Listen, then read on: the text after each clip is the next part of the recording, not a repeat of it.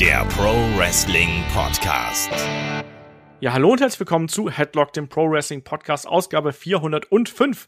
Heute mit dem Rückblick auf WWE Money in the Bank 2021. Mein Name ist Olaf Bleich, ich bin euer Host. Bei mir ist der Kai. Wunderschönen guten Tag, Kai. Hallo. So, Money in the Bank ist Geschichte. Es wird viel geschrieben, es wird viel gehypt. Man hat ordentlich die soll man sagen, die Werbetrommel für den SummerSlam gerührt. Große Matches werfen ihre Schatten voraus und wir werden heute über die Geschehnisse von Money in the Bank sprechen. Kai, wie geht's dir? Ich muss sagen, ich war ja geisteskrank gehypt auf den ganzen Bums, ne? Also wirklich, ich habe, das war so, das war noch mal äh, der Smackdown-Hype, aber potenziert mit 100 gefühlt. Ich bin irgendwie gestern ins Bett gegangen, habe mir dann auch wieder gedacht, geil, morgen früh sofort Money in the Bank gucken. Ich habe erst überlegt, oh, guckst du live, aber habe mir gedacht, nee, so Mania war auch schon anstrengend und nee, weiß ich nicht, schaffe ich jetzt auch irgendwie nicht. Dann lieber äh, in Ruhe am nächsten Tag und dann nicht gegen Müdigkeit ankämpfen, sondern einfach auf entspannt. Und ich bin dann sogar irgendwann diese Nacht so um 4.30 Uhr wach geworden und konnte und nicht schlafen. Und habe mir dann gedacht, Mann, jetzt gerade ist bestimmt Main Event, oder? Und dann lag ich da so 15 Minuten war so, jetzt schlaf ein, schlaf ein, schlaf ein. Und dann hat's auch irgendwann geklappt. Dann bin ich oh. wach geworden, komplett gerädert und habe gesagt, geil, jetzt kann ich mal in the Bank gucken. also es ist wirklich wie, wie ein Kind vor Weihnachten. Ja, ist ja auch zumindest teils äh, belohnt worden, die Vorfreude auf jeden Fall. Und äh, das Feedback auf die Veranstaltung, wenn man sich so umschaut, ist ja bislang auch extrem positiv. Ähm, also die Leute haben da wirklich äh, gut drauf angesprochen und wir werden das heute natürlich besprechen. Generell steht bei uns natürlich auch in dieser Woche das Programm im Zeichen von Money in the Bank. Also es impliziert nicht nur hier die Review, die wir jetzt machen, sondern wir machen auch einen Focus-Podcast bei Patreon und Steady für äh, unsere Supporter ab der Champion-Klasse. Da gibt's dann einen kleinen ja, Report, sage ich mal, über die Geschichte des ersten Money in the Bank und dann werden wir am Wochenende auch natürlich noch Raw und SmackDown nach Money in the Bank, also jetzt in der Woche noch besprechen. Wenn da irgendwas ganz Dringendes passieren sollte, werden wir das auch per Video noch machen. Da sind Shaggy und ich dann dran. Weil Kai, das können wir ja mal sagen, der Wochenend-Podcast, der kommt diesmal ein bisschen später. Also Rock Cross SmackDown ähm, normalerweise ja samstags für Supporter, sonntags dann für alle. Diesmal machen wir es einfach für alle, weil ansonsten wird es sich gar nicht mehr lohnen, muss man sagen, oder? Das ist wahr. Also es, ist, es passiert sehr, sehr viel. Ähm, aber ganz ehrlich, ich glaube, jetzt kann man auch mal diesen Hype mitnehmen. Ich finde, viele Leute sind super positiv gestimmt, was ja auch eigentlich eine Seltenheit ist, wenn man mal ehrlich ist. Und ich finde es irgendwie geil, so zu lesen, dass alle sich denken, oh, toll, toll, toll. Oder wie oft habe ich irgendwo in Facebook in Kommentaren gelesen, oh, John Cena Comeback war irgendwie geil, irgendwie habe ich mich schon seit Monaten nicht mehr fürs Programm interessiert. Jetzt werde ich aber definitiv mal wieder reinschalten oder sowas. Ich bin mal gespannt, wie sich auch ähm, allein die Stories, die Quoten und so das Hype-Level in den nächsten Wochen hin bis zum SummerSlam entwickeln. Ganz genau das. Und äh, du bist am Wochenende ein bisschen unterwegs, deswegen können wir den Podcast zu Raw und SmackDown erst am Sonntag aufnehmen. Irgendwann, wenn du wieder quasi am Mikrofon bist. Deswegen kommt das ein bisschen später, als das gewohnt ist, wenn irgendwas ganz, ganz Großes passiert, Cash-In oder irgendwas, wo man jetzt sagt, mein Gott, das Internet explodiert schon wieder, dann machen der Shaggy und ich äh, da einen Breaking News Update draus. Also schaut da gern bei uns auf Twitter und bei Facebook und Instagram vorbei. Da halten wir uns da, euch da natürlich gerne auf dem Laufenden. So, Kai, und dann würde ich sagen, starten wir hier auch gleich durch. Money in the Bank stand an. Und äh, wir haben die Preview gemacht. Sieben Matches sind es dann auch geblieben, die wir äh, auch schon in der Preview hier angesprochen haben. Und in der Kickoff-Show, das hatten wir auch angesprochen, da gab es dann das Match um die SmackDown Tag Team Championships zwischen Ray und Dominic Mysterio und den Usos. Und ich muss dich erstmal fragen, Kai, was war denn das bitte schön für ein Intro bei Ray und Dominic Mysterio? Die da ja, erst genau. versucht ja. Ich muss ja ganz kurz erklären, wer es vielleicht nicht gesehen hat oder so. Also, das ist ja, die standen erstmal so im, in einem Video vor einer, ich vermute mal, einer aztekischen Pyramide und sind dann im Video durch so eine Art Warp-Tor gegangen und dann öffnete sich dieses Warp-Tor auf dem Fernseher und die beiden standen plötzlich im Ring. Ich habe gehofft, dass dieses alte Katapult wieder zum Einsatz kommt, mit dem man Rey Mysterio ja eine Zeit lang irgendwie in den äh, in die Halle geschossen hat quasi. Also es wurde ja versprochen, man würde mehr mit Augmented Reality und Effekten arbeiten. Das war, also das kann ich mit meinem alten Magix Videoschnittprogramm auch noch. Ja, ich hab mir auch gedacht, vielleicht hätte einfach jemand ein bisschen zu viel Loki geguckt oder sowas in den letzten Wochen auf Disney Plus. Und hat gesagt, ja, den Effekt hätte ich gern, aber in Scheiße. Und hat er gesagt, krieg ich hin. Ähm, ja, ach, ey, ganz ehrlich, ist egal. Sollen sie machen. also es ist halt genauso wie der rechteckige Stein von Drew McIntyre, der das äh, Feuer rausschießen schlecht timed und keine Ahnung was. Und der PlayStation 2 Roman Reigns, ja, keine Ahnung. Ist jetzt alles nicht so dolle. Aber ja. letztendlich von mir aus sollen sie machen. Kann ich immerhin dumme Gags im Podcast drüber machen. Ich würde gern wissen, was die für diesen ganzen Krempel bezahlen und ob die dafür ja. Leute angestellt haben. Ich glaube, das, das ist wirklich so, wie wenn so, so komische deutsche Unternehmen, so DAX 30 Unternehmen in Deutschland, so sagen, wir machen jetzt so einen YouTube-Kanal und dann engagieren die Leute, die den Videos schneiden, so was fünfstellig kostet und dann auf YouTube so 312 Klicks haben oder sowas. Ungefähr so stelle ich mir das vor. So in der Art ist es wahrscheinlich auch. Aber kommen wir zum Match. Also wir wollen uns jetzt ja hier nicht über den schlechten Entrance auslassen, auch wenn der hochgradig albern und wirklich auch qualitativ echt minderwertig gewesen ist. Das Match war alles andere als minderwertig. Das war ein gut geführtes Tag Team Match, was wir hier gesehen haben, wo es wirklich auch hin und her ging, inklusive kreativer Spots, die wir hier gesehen haben und vor allem, was ich dann sehr mochte, dass wir wirklich wieder zwei Teams hier gehabt haben. Das ist, finde ich, wirklich was Wichtiges. Also die Usos, eines der besten Teams der Welt, beide fit und beide auch im vollen äh, Vollbesitz ihrer Kräfte irgendwo. Ray und Dominic haben da gut dagegen gehalten und am Ende gab es dann ja den Roll-Up äh, nach einem ja, Turnbuckle-Spot hier von Ray und Jimmy Uso. Jimmy mit dann mit dem ähm, Roll-Up, wie ich gerade schon gesagt habe, und von hinten verleiht ihm dann der gute Jay noch ein bisschen mehr Hebelwirkung und ja, schiebt quasi mit dem mit den Beinen noch so ein bisschen nach, so ein bisschen äh, ne, Hinterngeschiebe. Und die Usos sind neue Raw Tag Team Champions. Smackdown. SmackDown, du hast vollkommen recht, SmackDown Tag Team Champions. Ähm, wie hat dir das Match gefallen? Die Geschichte war ja relativ eindeutig, also klare Verteilung, Heels, Babyfaces, die beiden Teams sollten auch im späteren Verlauf ja dann noch mal eine Rolle spielen im Main Event. Äh, wie hat's dir gefallen? Also letztendlich, ich mag's einfach immer, Ray und Dominic jetzt zusammen zu sehen. Ne? Jetzt gerade mit der Crowd irgendwie noch mehr. Ich finde, ich freue mich da einfach immer für die beiden. Das ist so ein, wie man heutzutage sagt, so ein, so ein wholesome Gefühl wenn man das irgendwie sieht. Das ja. mag ich dann ganz gerne. Ich glaube, die haben da auch richtig Bock zusammen. Und auch ein Dominik, finde ich weiterhin, macht seine Sache gut. Du merkst immer noch, dass, da, dass da natürlich einige Unsicherheiten drin sind und sowas. Äh, dann natürlich auch gepaart ist mit Nervosität und so. Ich glaube aber auch, dass da die Usos gute Gegner sind. Zum einen, weil die viele Aktionen gut aussehen lassen können und die haben ja auch die entsprechende Erfahrung. Ray natürlich dann hier immer so ein bisschen der Erfahrenere, der dann auch häufig da mal irgendwie das Ruder rumreißt für das, für das Team Mysterio in dem Match aber mir hat das alles sehr viel Spaß gemacht. Auch das, was du sagst, natürlich, dass man hier zwei Teams hat, also nicht einfach nur vier Typen, die, wo zwei zusammenkämpfen, sondern es gab wieder Tag-Team-Manöver, es gab irgendwie Moves, die abgesprochen waren zusammen, wo dann zum Beispiel die Usos Dominic Mysterio fangen und den so, keine Ahnung, wie gegen die Barrikade schleudern. Das hat mir irgendwie sehr viel Spaß gemacht, zum Beispiel. Das fand ich ganz witzig. Es gab Sprünge nach draußen, sowas alles. Ich mochte diesen Pop-Up Samoan Drop von einem der Usos, der auch sehr gut aussah gerade wenn man halt an diese Simone Drops von naja, Jacks gewöhnt sind, oh. ist, die aussehen wie, keine Ahnung. also, ich fand das sehr gut. Ich fand es trotzdem irgendwie schade, wir haben es ja auch in der Preview besprochen, dass jetzt die Mysterios hier dann doch sehr schnell die Titel verloren haben. Irgendwie elf Minuten in der Kickoff-Show. Ich glaube, wir sind uns aber auch einig, die Fehde wird weitergehen. Das auf jeden Fall. Also nach den Geschehnissen im Main Event wird diese ganze Fehde natürlich weitergehen müssen. Ich fand die Schlussphase extrem gut umgesetzt. Also auch da mit den Near Falls, da gab es ja dann zwischenzeitlich auch den Uso Splash hier von Jay, glaube ich, war es, gegen ähm, Ray. Meins war Ray, meins war Ray, genau. Und dann auch ganz, ganz kurz vor knapp noch der Kickout. Und ich finde, das hat gut Fahrt aufgenommen. Auch gerade das Zusammenspiel der Usos, da gab es ja auch diesen einen Moment, wo ähm, ich glaube, Jimmy für Jay quasi sich den 619 ein, eingefangen hat irgendwie und der, und der Jay dadurch nicht ganz so angeschlagen gewesen ist. Ich fand, das war ein äh, wenn, wenn, wenn ich unschlüssig gewesen wäre, ob ich mir Money in the Bank hole, wäre das zumindest ein Match gewesen, wo ich sage, ja, jetzt habe ich, hab ja. ich Bock drauf weiterzuschauen, weil das war ein richtig starkes Tag Team Match, das kann man nicht anders sagen. Und die Usos sind jetzt neue ähm, SmackDown Tag Team Champions.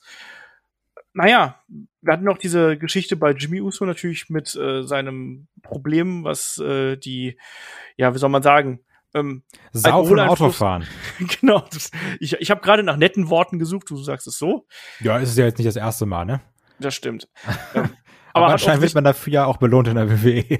so ein bisschen. Aber natürlich ist es die Main Storyline irgendwo, das lässt man nicht fallen. Äh, Dass es dann tatsächlich so gekommen ist, hat mich dann ein bisschen gewundert, sagen wir es einfach mal ganz vorsichtig. Ähm, ändert nichts dran. Ähm, starkes äh, Kick-Off-Show-Match, was wir hier ähm, gesehen haben, das auch auf jeden Fall problemlos ähm, auf der Main-Card seinen Platz hätte finden können. Und dann kommen wir zur Main-Card. Ähm, wir sind übrigens, was vergessen, hier äh, vor gut gefülltem Haus in äh, Fort Worth in Texas in der Dickies Arena. Ähm, Ja. Name ist ein bisschen witzig, aber äh, die Crowd war heiß, oder? Ich wusste auch gar nicht, dass es die Marke Dickies noch gibt. Die war so gefühlt Anfang der 2000er mal interessant. Also, aber ja, die Crowd hatte Bock. Ganz, ganz viel und ganz, ganz doll. Ich muss übrigens auch sagen, ich mache das immer so, wenn wir Events gucken oder wenn so ein neues Event da ist, gucke ich immer erst das Event oder die Kickoff-Show, weil es auf dem Network so doof ist, dass wenn man es auf dem Fernsehen schaut, so wie ich, dass dann unten immer noch so Sachen eingeblendet sind, die schon passiert sind. Ja. Und da ich immer Angst habe, mich da spoilern zu lassen, sehe ich immer erst die Kickoff-Show als aller allerletztes. Muss also sagen, ich bin jetzt mit diesem Match hier ins Event gestartet und ich wäre lieber mit dem Tag-Team-Match ins Event gestartet. Ja, der Opening Contest ist das Money in the Bank Ladder Match der Damen.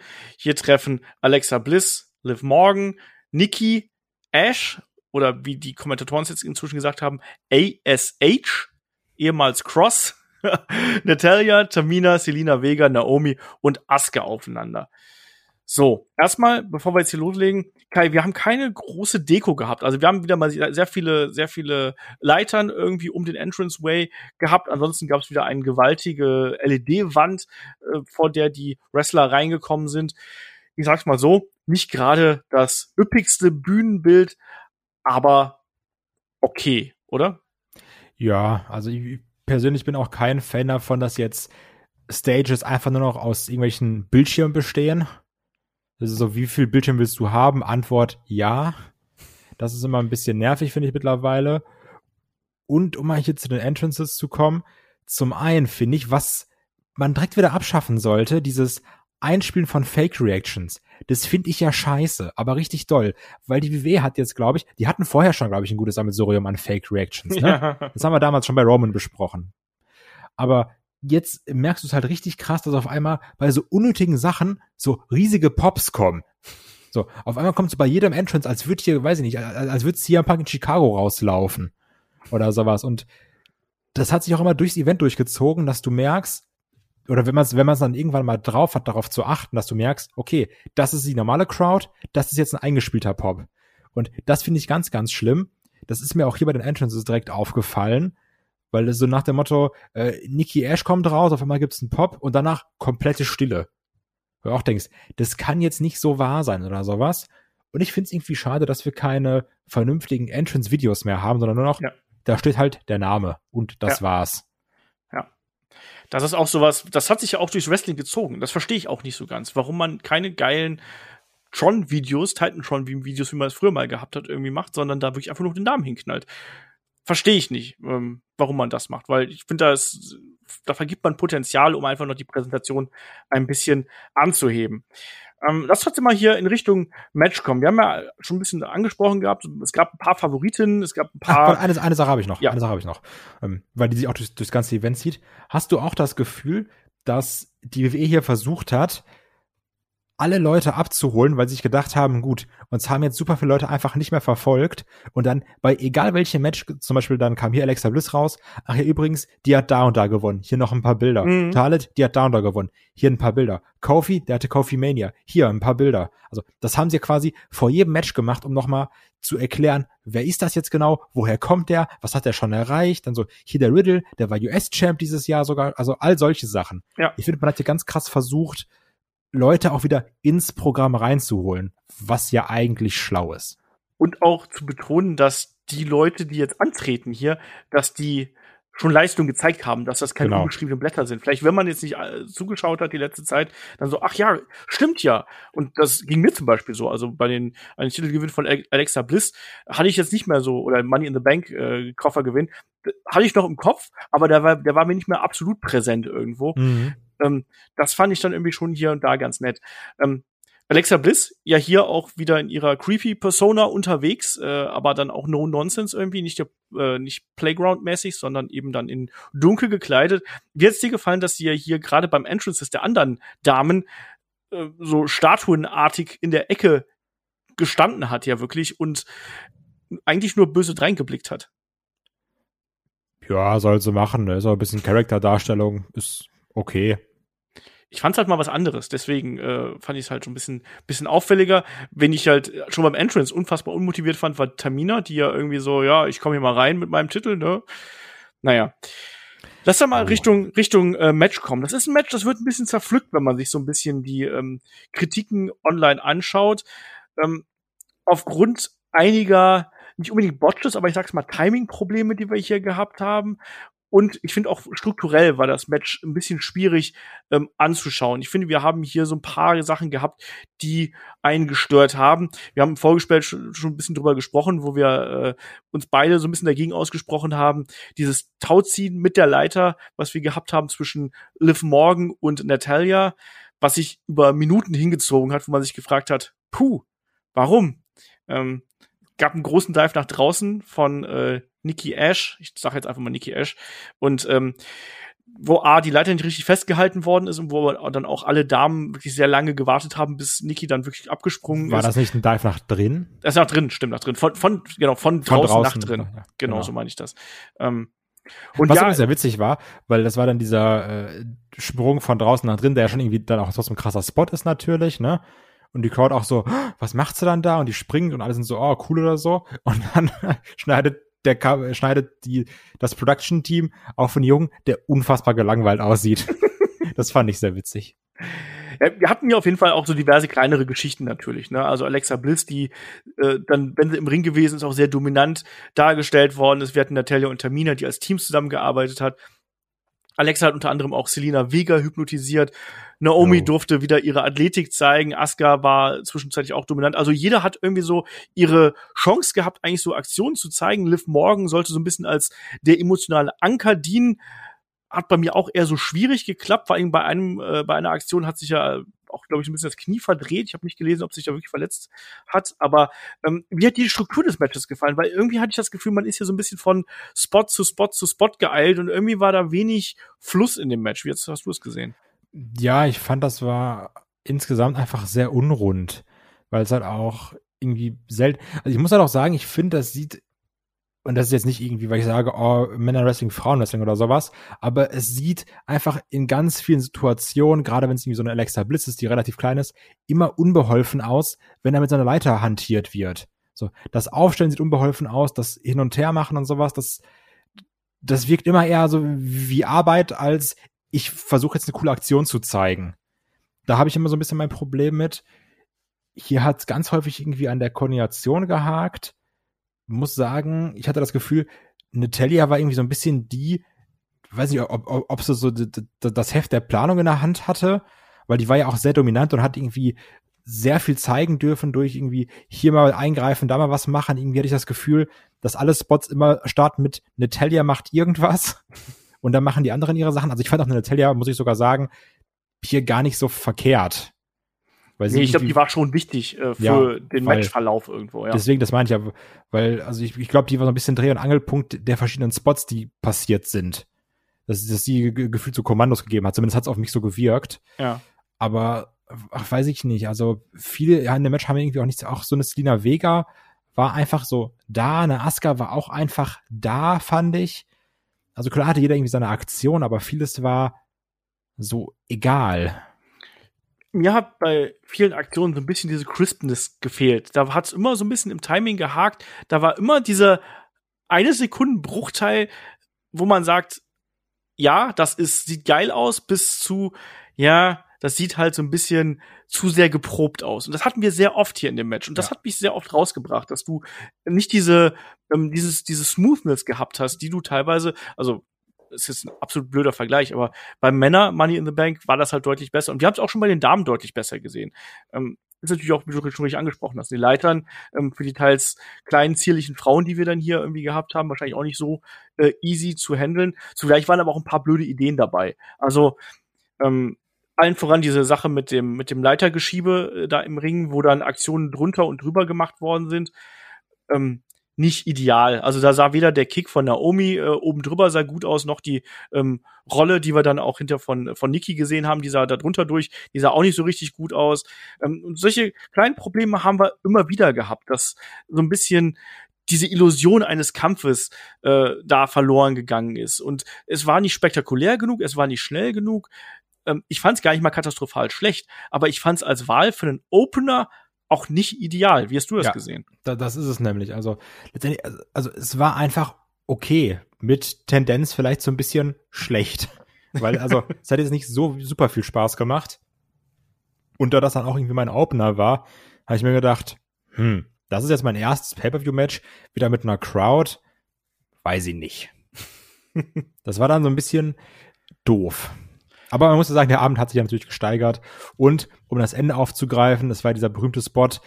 Alle Frauen sind auf der Leiter irgendwie, sind da sich am Moment. Rumprügeln. Eine, ja? ganz, ganz kurz, eine Sache müssen wir noch sagen. Nicht alle Frauen sind auf der Leiter, weil Alexa weil. Bliss ist ja zuvor draußen begraben worden. Ähm, ist ja auch so ein alter Fiend-Spot irgendwo und äh, Big Show-Spot und ich weiß nicht, wer den schon alle gemacht hat. Äh, ich fand so enttäuschend, dass da nichts mehr draus geworden ist. Was ist, wo ist eigentlich, liegt die eigentlich immer noch unter den Leitern? Hat da mal jemand nachgeschaut? Weiß ich nicht. Vielleicht hat sie einfach wieder sich in den Ring gestellt und die Hand nach oben gehalten mit ich mache jetzt coole Zaubertricks. die, die Macht, weißt du? Ja, ich bin einfach geisteskrank überdrüssig von äh, diesem Gimmick, ne? also das wirklich, das geht mir heftig auf den Sack. Also okay, also äh, Alexa lag draußen, ist von den ganzen Damen beerdigt worden. Auch achtet mal darauf, wie lang dann diese Phase gedauert hat, bis dann die erste Leiter wieder im Ring gelandet, ehe, ehe das Match weiterging. Und die sind da alle draußen rumgetrödelt, so, ach ja, cool, wir haben uns jetzt hier so zehn Minuten geprügelt, aber eigentlich ist es mir auch ziemlich egal, was da oben für ein Koffer baumelt und so. Ich bin jetzt erstmal zufrieden mit meiner Arbeit. Das sind so Momente, die haben mich wirklich genervt. Anstatt dass da eine von denen clever genug ist, zu sagen, hey, wenn, wenn, wenn ihr hier gerade mit Alexa da äh, Leitern Türme bauen wollt, dann rutsche ich doch schnell in den Ring und versuche mir den, äh, den Koffer zu holen. Das, ach, das hat mich genervt. So, und jetzt kannst du hier den, die Schlussphase erklären. Weil das ist quasi auch, was ich ansprechen wollte, mit diesem ja. mal einfach clever sein. Äh, es war dann ja eben so, dass dann alle da natürlich außer Alexa Bliss, die draußen unter ihren 100 Leitern lag, beschäftigt waren, oben sich zu kloppen oder sowas, äh, dann zu sechst. Und auf einmal kam dann einfach Nikki Ash hochgeklettert, und macht nicht mal irgendwie, also ist nicht so, dass du sagst, so, ich hau da jetzt auch noch mal ein paar Mal zu oder so und leg mir mit den Leuten an, sondern nicht kletter hoch und nimm mir einfach den Koffer und hab dann gewonnen. ja. Und letzt, also es ist ja eigentlich das, wo man als Wrestling-Fan immer sagt, ich verstehe nicht, dass da nicht einfach mal einer hochgeht und den Koffer einfach nimmt. Ja. Und letztendlich ist ja genau das hier passiert. Hab mir gedacht, ach weiße, es ist ja letztendlich das, was man immer fordert. Und dann merkt man mal, ja, ist auch irgendwie komisch, wenn man, wenn das dann wirklich einer macht. Aber ich habe mich auch trotzdem gefreut für eine Nikki Cross, Nikki Ash, weil die ist jetzt schon lange dabei und das, was sie machen sollte, hat es auch immer gemacht. Also egal, ob es irgendwie die Freundschaft war mit Alexa Bliss oder diese dumme Beat the Clock Challenge, ihre Zeit bei Sanity, die hat ja immer genau das gemacht, was man von ihr erwartet hat. Ja. Und sich da irgendwie mal durchgekämpft und auch Sympathien gezogen oder sowas alles. Also vollkommen okay. Und auch irgendwie ihm alles gegeben. Und ich mag es dann, dass man jetzt sagt, man gibt ihr jetzt einfach diesen Spot als äh, Miss Money in the Bank, habe aber auch ein bisschen Angst, dass es jetzt so in Richtung Autos geht, wo man sagt, ach, das Gimmick, das finde ich jetzt witzig. In zwei Monaten merke ich aber, also mit finde ich jetzt witzig, meine ich dann Producer Vince McMahon, wer auch immer, Booking Team, dass sie dann sagen, ja, das finde ich jetzt witzig und in zwei Monaten merken sie, ja, ist halt witzig, aber das ist jetzt nicht World Champion Material oder World Championess Material. Da habe ich so ein bisschen Angst vor. Ich bin ohnehin gespannt, ob man ähm, die jetzt sehr schnell irgendwie da ins Titelgeschehen reinwirft, weil letztlich, sie hat ja auch Charlotte, um hier so vorzugreifen, schon mal besiegt. Also äh, eigentlich ist sie ja da legitim irgendwie in diesem Bereich drin irgendwo. Und ich könnte mir auch vorstellen, dass sie jetzt keine ist, die quasi eine Schwäche ausnutzt, sondern die er sagt, so, dann und dann treffen wir beide aufeinander. Ich könnte mir das schon für einen SummerSlam vorstellen, ehrlich gesagt. Oder dass wir ein Triple Threat kriegen oder sonst irgendwas. Ich könnte mir vorstellen, dass äh, Nikki Ash die erste Frau wird, die nicht erfolgreich eincasht. Da gehe ich sogar ziemlich fest von aus. Und es würde dem Charakter nicht schaden, weil es ist ja darum, es geht ja darum, dass du äh, de deine Traum Träume zwar leben kannst, ja. aber dass du auch eben da mal scheitern kannst. aber so. dafür verschwendest halt kann man in den Bankkoffer, das regt mich auf. aber jetzt ist ja nichts passiert, ne? Vielleicht casht sie ein, Turn oder sowas, ist der neue Stone Cold. Man weiß es nicht. ich, ich, hoffe nicht, dass sie, dass sie äh, heel turnt. Ich mag die halt. Ich, und ich fand es ja. auch schön, dass die ja dann auch wirklich, nachdem sie da auf der Bühne gewesen ist und gefeiert hat, da ist sie ja zwischendurch auch wirklich von ihren Emotionen nochmal übermannt worden. Ich fand das toll. Ich mag Nikki echt super gerne und äh, die hat sich das verdient durch lange harte Arbeit, wie du ja. schon richtig gesagt hast. Das Finish war halt ein bisschen merkwürdig. Ne? Und gerade Liv Morgan sah ja total doof aus. Die ist ja da so getreu dem Motto, lassen Sie mich durch, ich bin Arzt, einfach mal aus dem Weg geschubst worden. Und dann war Nikki halt eben oben und hat sich den, den Titel genommen und alle so, hä, was? Huch, wie ist denn das passiert? Naja. Ja. Nicht das, nicht das allergrößte äh, Money in the Bank Match, was wir jemals gesehen haben. Ähm, viel Sand im Getriebe irgendwo, nicht gerade ideal, auch als Opener irgendwie platziert. Ähm, trotzdem, Nikki Ash, Nikki Cross, Nikki ASH ist jetzt Mrs. Money in the Bank. Und weiter ging es dann mit einem kurzen Backstage-Segment. Es gab erstmal auch Werbung, vor allem auch. Und dann gab es noch ein kurzes Backstage-Segment mit den Usos und Roman Reigns, wo Roman Reigns erstmal seine Jungs hier lobt und sagt, hey Leute, ihr habt's geschafft. Die dann auch gesagt haben, so ja, ne, wir, äh, wir würdigen dich und wir erkennen dich an. Und Jimmy dann auch so, ja, ach, weißt du, ja, von mir aus auch das. Der war so ein bisschen äh, witzig unterwegs und, und der, nicht ganz so ernst, wie das Jay äh, gemeint hat. Und vor allem hat Roman dann natürlich auch gesagt, hey Leute, wisst ihr was? Also ihr habt ja die leichte Aufgabe hier gehabt. Ich, ich habe hier die schweren Aufgaben vor mir und hinter mich gebracht. Also ohne mich wäre das gar nicht möglich gewesen. Und das war wieder ein cooles Segment von denen, finde ich. Also das stellt die Charaktere gut dar, das führt die Storyline gut fort. Auch Jimmy, der so ein bisschen, ja, sich so ein bisschen lustig fast schon über Roman gemacht hat, über dessen Position. Hat mir gefallen. Was bei dir? Haben da eigentlich im, im Hintergrund an Fans gechantet, this is boring? Das hatte ich nämlich gehört. Das fand ich ein bisschen komisch. Hab mich gewundert. Ich habe gesagt, Leute, das, das acknowledge den noch mal. das, ähm, ich bin halt gespannt, was daraus wird, weil das wirkte auch auf mich so ein bisschen, als, als würde man da auch noch wieder so ein Zwietracht sehen zwischen Jimmy, der, also so ein Jay Uso, der sagt, okay, ich, ich lebe das hier, also der Roman, der, der, der ist mein Chef und das lebe ich auch. Und Jimmy so ein bisschen, der sagt, ja, ja, der Roman, der ist mein Chef und ich sag das, weil ich muss das halt sagen, weil das bringt mich weiter, aber ich glaube da nicht so wirklich dran. So ja. wirkte diese Promo auf mich. Und ich bin auch mal gespannt, ob da auch noch mal irgendwann es einen Knacks geben wird in der in der Bloodline. Ja. Das deutet man, man hier auf jeden Fall so an. Und das finde ich auch genau das Interessante an der, an der Sache, dass wir hier nicht eine geschlossene Einheit haben, sondern dass es da schon so ein bisschen kriselt und äh, wenn dann der Erfolg mal ausbleibt, dann weißt du auch genau, dass der gute Roman dann nicht mehr so gut auf die beiden Jungs hier zu sprechen ist und vor allem auch, dass dann vielleicht auch äh, Jay und Jimmy so ein bisschen Streitereien zwischen sich haben könnten. Schauen wir mal. Ähm, Nächstes Match ist der Kampf um die Raw Tag Team Championship. Wir haben auf der einen Seite die Champions, das sind AJ Styles und Omos oder Omos. Und die treffen auf die Viking Raiders. Wir haben ja so ein bisschen befürchtet, das wird so ein Match wie bei WrestleMania, wo wir eigentlich ähm, AJ Styles sehen, der die Hauptaufteil, Hauptteil der Arbeit macht. Ähm, und dann Omos reinkommt und einfach nur aufräumt. Tatsächlich, Kai, war das hier ein recht kompetitives Tag Team Match, oder? Ja, also auch da nochmal ein Querverweis auf unser Headlock-Tipp-Spiel, wo es dann nämlich als einen der äh, Extra-Fragen hieß, wie oft wird das äh, siegende Team wechseln? Habe ich gedacht, okay, AJ und Almost gewinnen, tippe ich mal ganz entspannt drei bis fünf Mal, weil da wird nicht viel passieren. Und als das Match dann mit einem Tag gestartet hat und dann immer weiter getaggt wurde, habe ich mir gedacht, yo, das habe ich falsch getippt. Jo, Dito. Aber ich hatte damit dann wirklich sehr viel Spaß weil auch ein Omes konnte hier immer mehr zeigen. Natürlich waren es immer noch seine Powerman-Aktion und klar, der rennt dann einfach mal ein U oder sowas.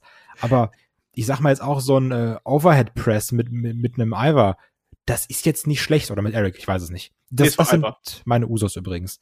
Ähm, also ich kann ja nicht auseinanderhalten. Also auch so ein Overhead-Press, das ist ja trotzdem ein spektakulärer Move.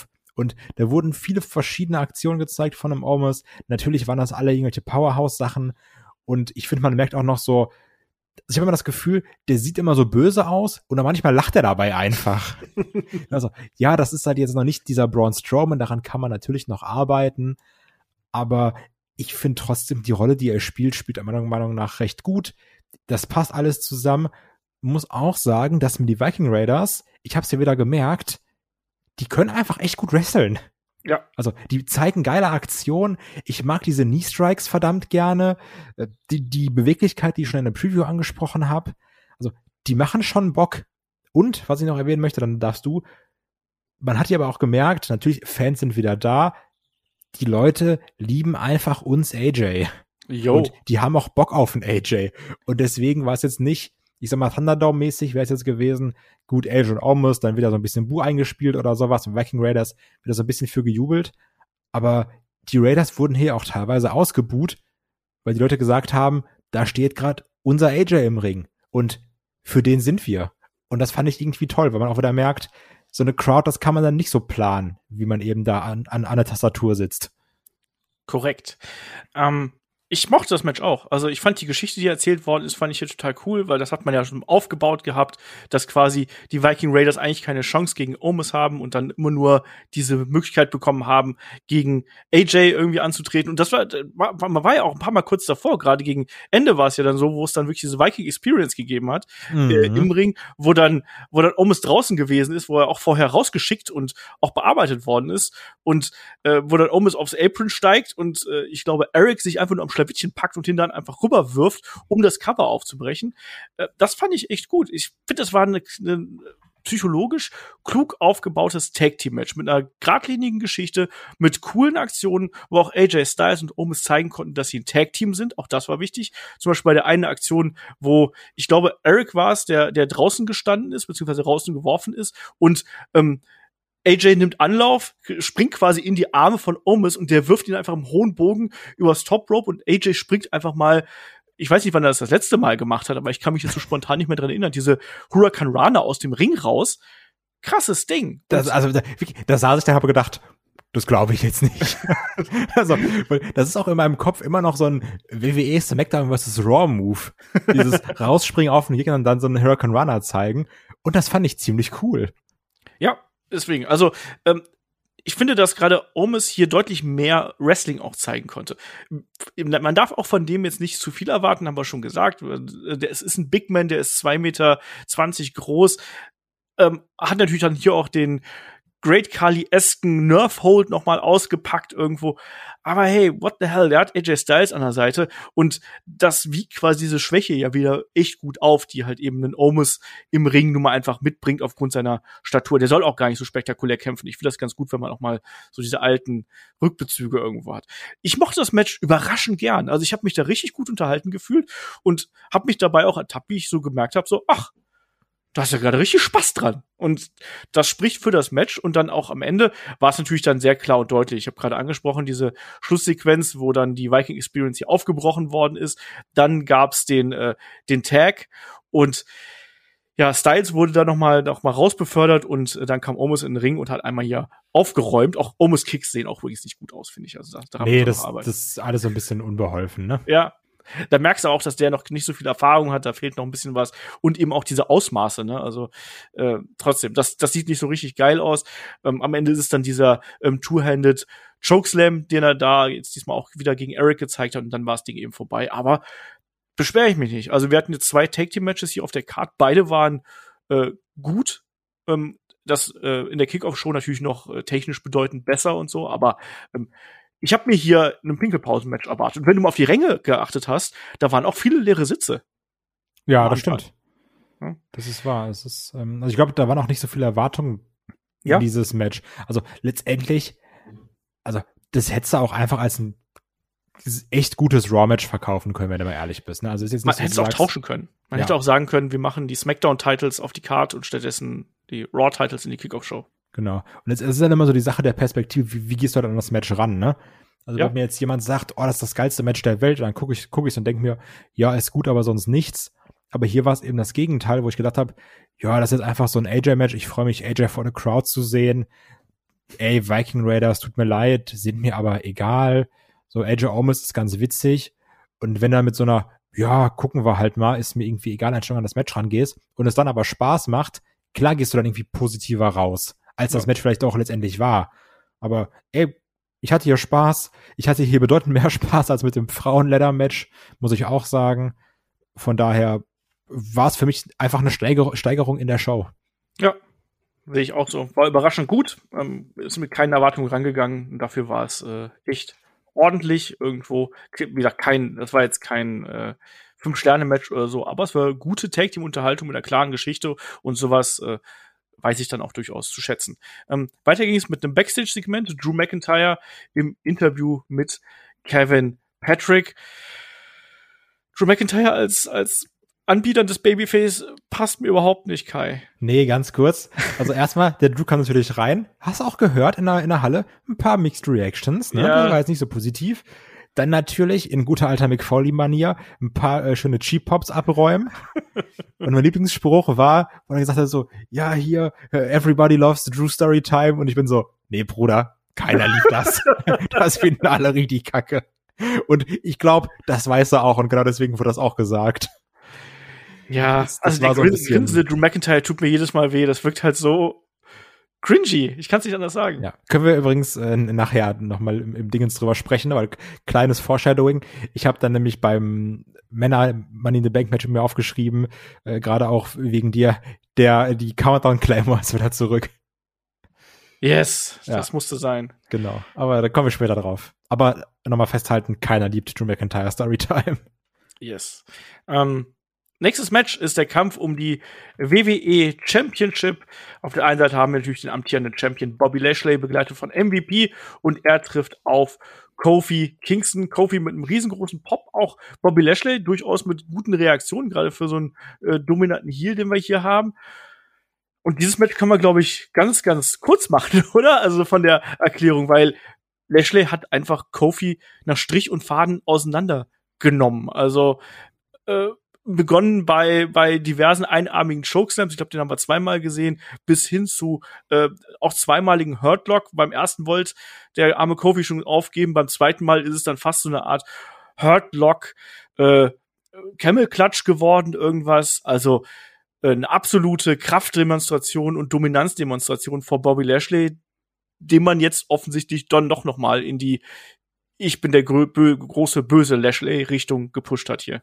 Ja, ich wollte ich wollt nämlich fragen, ist es jetzt der brutale Lashley, den du wieder haben wolltest? Ja, genau und, so.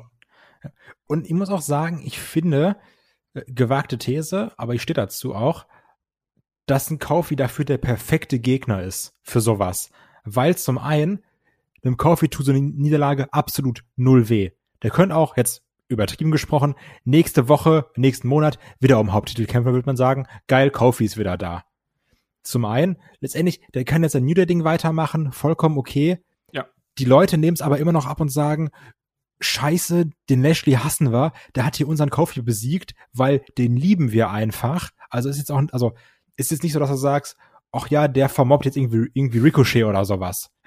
Wobei, ganz kurz, ähm, wenn wir den Kofi so doll lieben, warum hat denn die Crowd bei den Dominator-Serien äh, da gerufen, ähm, nach dem zweiten Dominator, one more time, one more time? Weil das das gleiche ist wie We Want Tables oder äh, Wu zu chanten, wenn Charlotte shoppt, obwohl wir alle Charlotte hassen. Das ist das gleiche. Okay. Also, und ich finde, dass halt Kofi, wie gesagt, dafür der perfekte Gegner ist. So, das hat dann trotzdem eine Wertigkeit, wenn man den platt macht. Weil man sagt, oh, den wollen wir, das ist so unser Underdog oder sowas. Das zieht dann natürlich auch noch gewisse Heal-Heat, wenn ihn dann noch auch länger vermobst als nötig. Deswegen äh, vertrete ich die Meinung, die Niederlage hier, klar war es ein klarer Squash, aber es schadet meiner Meinung nach einem Kofi nicht, aber es hilft ganz, ganz doll dem Bobby Lashley. Von daher in Bezug auf SummerSlam hier eigentlich in Anführungsstrichen alles richtig gemacht. Ja, bin ich auch komplett äh, bei dir. Also ich will jetzt auch äh, diesen Lashley will ich jetzt auch weitersehen. Das ist der Lashley, der letztlich auch overgekommen ist. Das ist der Lashley, wo wir alle gesagt haben, der ist interessant, der ist spannend. Und das macht ihn doch aus. Also der muss nicht cool sein, der muss auch nicht reden, sondern der muss zerstören. So sieht der halt eben aus. Und äh, ich fand das hier natürlich äh, hätte man das auch als Segment bringen können, aber ich finde, dass gerade so ein Pay-per-view-Sieg ist dann auch noch mal besonders ähm, prägnant. Und so ein Ding hier bei den Pay-Per-View zu besiegen, das war ja schon fast Lesnar-Style. So war meine Assoziation hier. Ich weiß, es gibt, Achtung, Spoiler, wer irgendwie ne, die Gerüchte jetzt nicht hören will. Ähm, es gibt ja das Gerücht, dass Goldberg jetzt schon diese Woche bei Raw zurückkommen könnte. Wir wissen, der hat Vertrag und so. Und äh, dass der jetzt beim SummerSlam auf ähm, Lashley treffen müsste, sollte. Ähm, was ich eher äh, finde, dass gerade nach diesem Match Gold, äh, nicht, nicht Goldberg, sondern Lesnar. Also das, da, da waren auch Suplessen dabei und diese ähm, gehäuften ähm, Wiederholungen von einzelnen Aktionen, sei es jetzt der Hurtlock oder sei es eben der Dominator, das riecht für mich eher nach Lesnar. Aber äh, ich finde, also Goldberg könnte ich mit leben, Lesnar fände ich geil. Ähm, auf jeden Fall geht Lashley hier gestärkt Richtung SummerSlam. Absolut. Absolut. Dann lassen wir das hier so stehen an der Stelle. Ähm, Übrigens, ich muss noch mal sagen, ich ja. mag auch einfach sehr gerne den Entrance von Bobby Lashley, weil du denkst, da kommt jetzt was Großes. Ja, was richtig Großes kommt da auf jeden ja. Fall. Ähm, ja, machen wir weiter hier auf der Karte. Kommt hier erstmal eine große Siegesfeier und Lashley hier auf jeden Fall mit ganz großem ähm, Ausrufezeichen. Übrigens, ja. bei diesem Match und beim nächsten Match habe ich dann immer nach dem Finish gedacht, mal gucken, vielleicht kommt jetzt ja jemand. Mal gucken, vielleicht ja. kommt jetzt ja jemand. Und ich wurde bis zum letzten Ende dann enttäuscht und dann wurde ich sehr glücklich gemacht. ähm, als nächstes äh, folgt dann hier das Match um äh, die Raw Women's Championship. Ähm, Champion Rhea Ripley trifft auf Charlotte Flair. Das war ja so ein bisschen das Match, wo wir gesagt haben, boah, eigentlich zwei große Namen, zwei tolle Wrestlerinnen, aber storytechnisch schwierig, Charaktere, äh, und eigentlich haben wir da gar keine Lust drauf, weil es uns, weil uns das Programm einfach gelangweilt hat. Und schau an, wir sind nicht die einzigen, weil die Crowd hat auch ganz klar gesagt, mit ihren ähm, ja, die, die haben ja am Anfang eigentlich fast das Match übernommen, oder? Ja, absolut. Also die hatten da jetzt auch nicht so mega viel Bock drauf, hast du gemerkt. Ne? Also weil das war keine gute Story, das war keine gute Fehde und es fing ja auch, also letztendlich ganz zum Anfang. Ne? Erstmal, warum kommt die Championess zuerst raus? Das macht keinen Sinn. Das nervt einfach immer. Das ist irgendwie, das, das, das entwertet immer den Champion, finde ich. Und auch hier wieder, dass dann Rhea Ripley als erste rauskam und Charlotte als zweite. Das ist schon wieder irgendwie doof, ne? Das, das mag ich nicht. Und du hast dann direkt gemerkt, auch die Crowd hat da auch nicht so viel Bock drauf, wie du schon gesagt hast, sondern die wollen Becky Lynch, die natürlich auch auf ihren Social Media Kanälen den ganzen Bums noch befeuert, wo dann sagt, oh hier da, Texas, du schöne Stadt, ne? Mal gucken, so hoffentlich fällt heute keiner aus oder sowas. Ist ja auch schlau, weil Leute denken so, vielleicht passiert ja was. Und sind wir mal ehrlich, also auf kurz oder lang wird's passieren. Keine Ahnung, vielleicht heute bei Raw, vielleicht bei SmackDown, keine Ahnung was. Also, aber es wird passieren, sind wir doch mal ehrlich.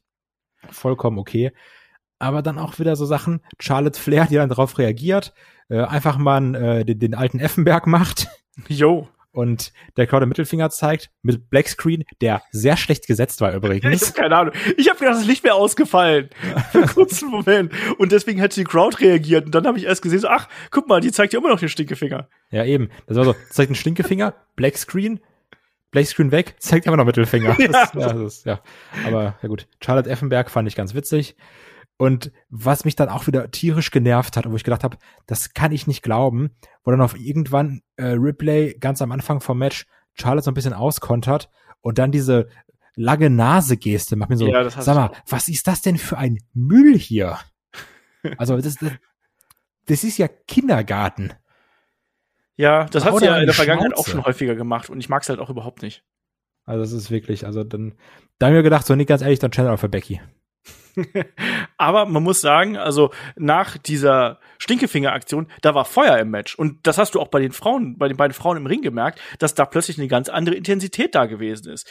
Und ich glaube, da haben wir gesehen, wie wichtig Publikum auch gerade für so ein Match sein kann, was vermeintlich vom Aufbau her wirklich eher durchwachsen ist. Und das hat sich hier wirklich dann noch mal für mich rausgezogen, weil du warst als Zuschauer plötzlich nicht nur interessiert an den Crowd-Reactions, ich war auch gespannt darauf, wie die beiden Frauen damit hier im Ring umgehen würden. Und da muss man mal sagen, Alter, was haben die hier hart gearbeitet, trotz der auch später noch aufkommenden We Want Becky Chance, ähm, dass die wirklich hier ein hart geführtes und spannendes Match auf die Beine gestellt haben. Also ich fand das richtig gut. Ich habe irgendwann gemerkt, so, ich bin total im Match drin und äh, mit der Geschichte, die sie hier immer erzählt haben, äh, haben die mich, haben die mich abgeholt. Und die Aktionen waren ja auch richtig stark.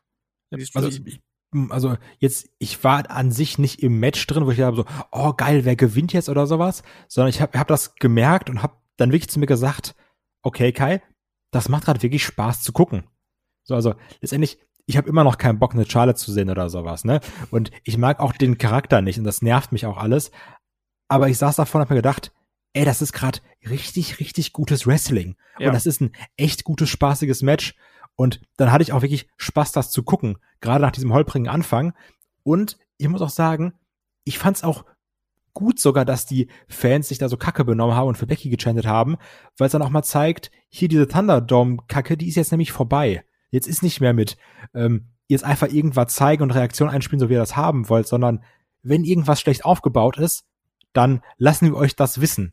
Und ja. dann schänden wir auch mal Sachen im Match rein, die ihr nicht geil findet und die auch nicht passen und die auch ein Match kaputt machen könnten.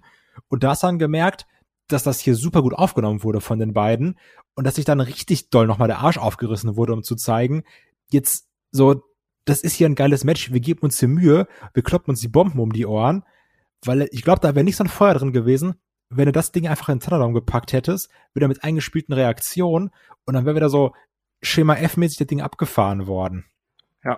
Also wie gesagt, die beiden haben ja wirklich hart gearbeitet. Das fing ja schon am Anfang äh, auch wirklich an, also wo ähm, Ripley da ja hier diese diese Flip Attack gezeigt hat und Charlotte ausweicht und einfach mal äh, Ripley da draußen auf dem Boden landet. Im späteren Verlauf hat sie dann auch noch getroffen, muss man sagen. Aber da waren auch viele heftige Aktionen dabei und auch hart gesetzte Aktionen. Zum Beispiel diesen diesen Boston Crab, den äh, Charlotte gezeigt hat, der einfach mal geschmeidig wie wie eine Walls gewesen ist irgendwie. Also die die alte Walls, nicht mhm. wie die Walls vom alten Jericho. Oder dann auch dieses Suplex, diese Deadlift Suplex, den wir da gehabt haben. Was und, übrigens auch ja. sehr viel Arbeit von Charlotte Flair war. Ja, muss man mal ganz ehrlich sagen, weil das, das war kurz davor richtig zu botchen, aber da, da haben sie wirklich sehr, sehr gut zusammen, also generell in dieser Aktion sehr viel Kraft von Ripley und sehr viel äh, Core Strength von Charlotte. Das ja. fand ich krass.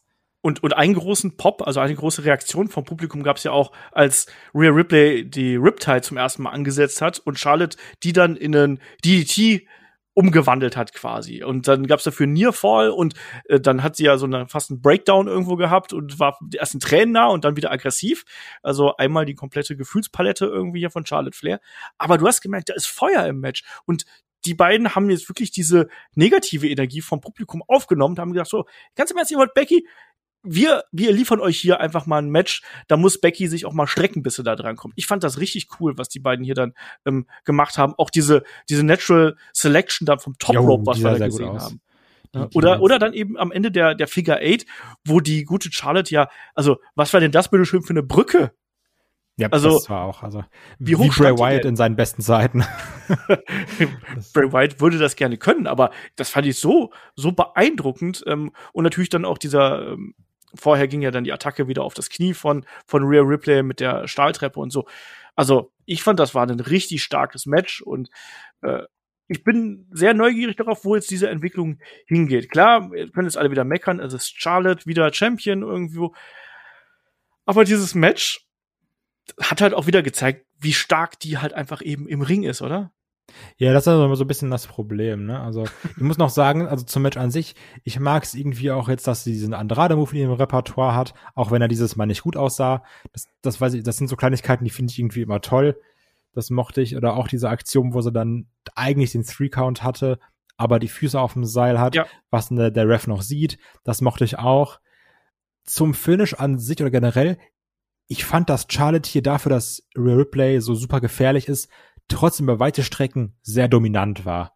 Und ja, Rhea war zwar irgendwie gefährlich, aber jetzt nicht so die Gefahr schlechthin, wo du sagst, oh, wäre eine Sekunde anders, dann hätte hier aber auch äh, Ripley gewonnen. Das Gefühl hatte ich irgendwie nicht.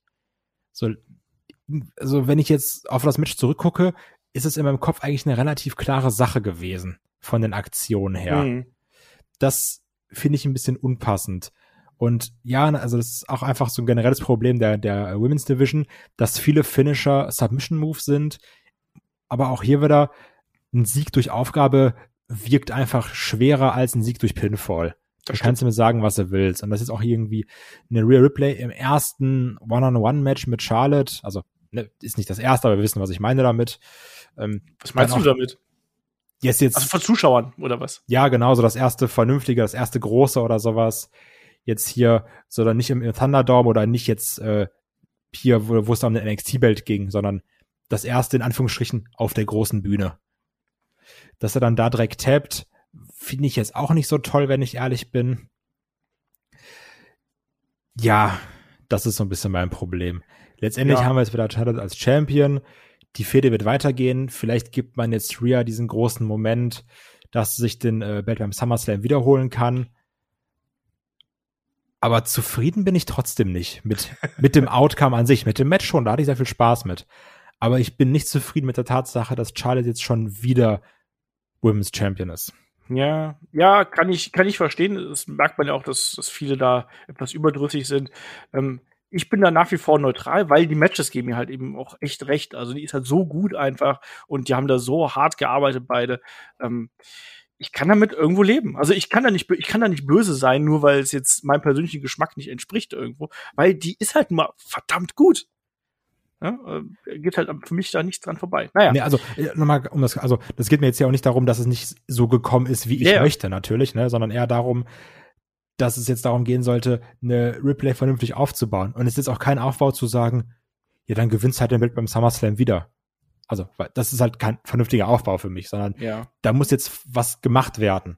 Weil, also auch in verschiedenen Videos oder sowas, die ich gesehen habe, wo es um Replay ging, hieß es immer, bitte, bitte das nicht verkacken. Auch, also es sind ja auch Sachen, die du, glaube ich, gesagt hast, selbst in, in Reviews und Previews, wo es hieß, hoffentlich äh, machen sie jetzt nicht wieder schlecht mit ihr. Und letztendlich haben sie jetzt genau das gemacht.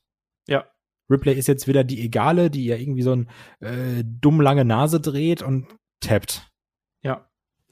Ja. Vollkommen richtig. Also klar, das Programm war schlecht zwischen den beiden. Das Match hier war, war jetzt im Prinzip der, also ich hoffe einfach, dass das jetzt vielleicht ein Initialfunken ist, dass man da wieder in eine andere Richtung geht und dass man da jetzt auch wieder ein bisschen mehr Energie in diese ganze Storyline investiert und ein bisschen mehr Aggressivität, weil die beiden Frauen können's doch. Die können's doch und lasst die beiden doch einfach so arbeiten, wie sie es jetzt hier äh, miteinander gemacht haben und denkt euch da was Kreatives aus.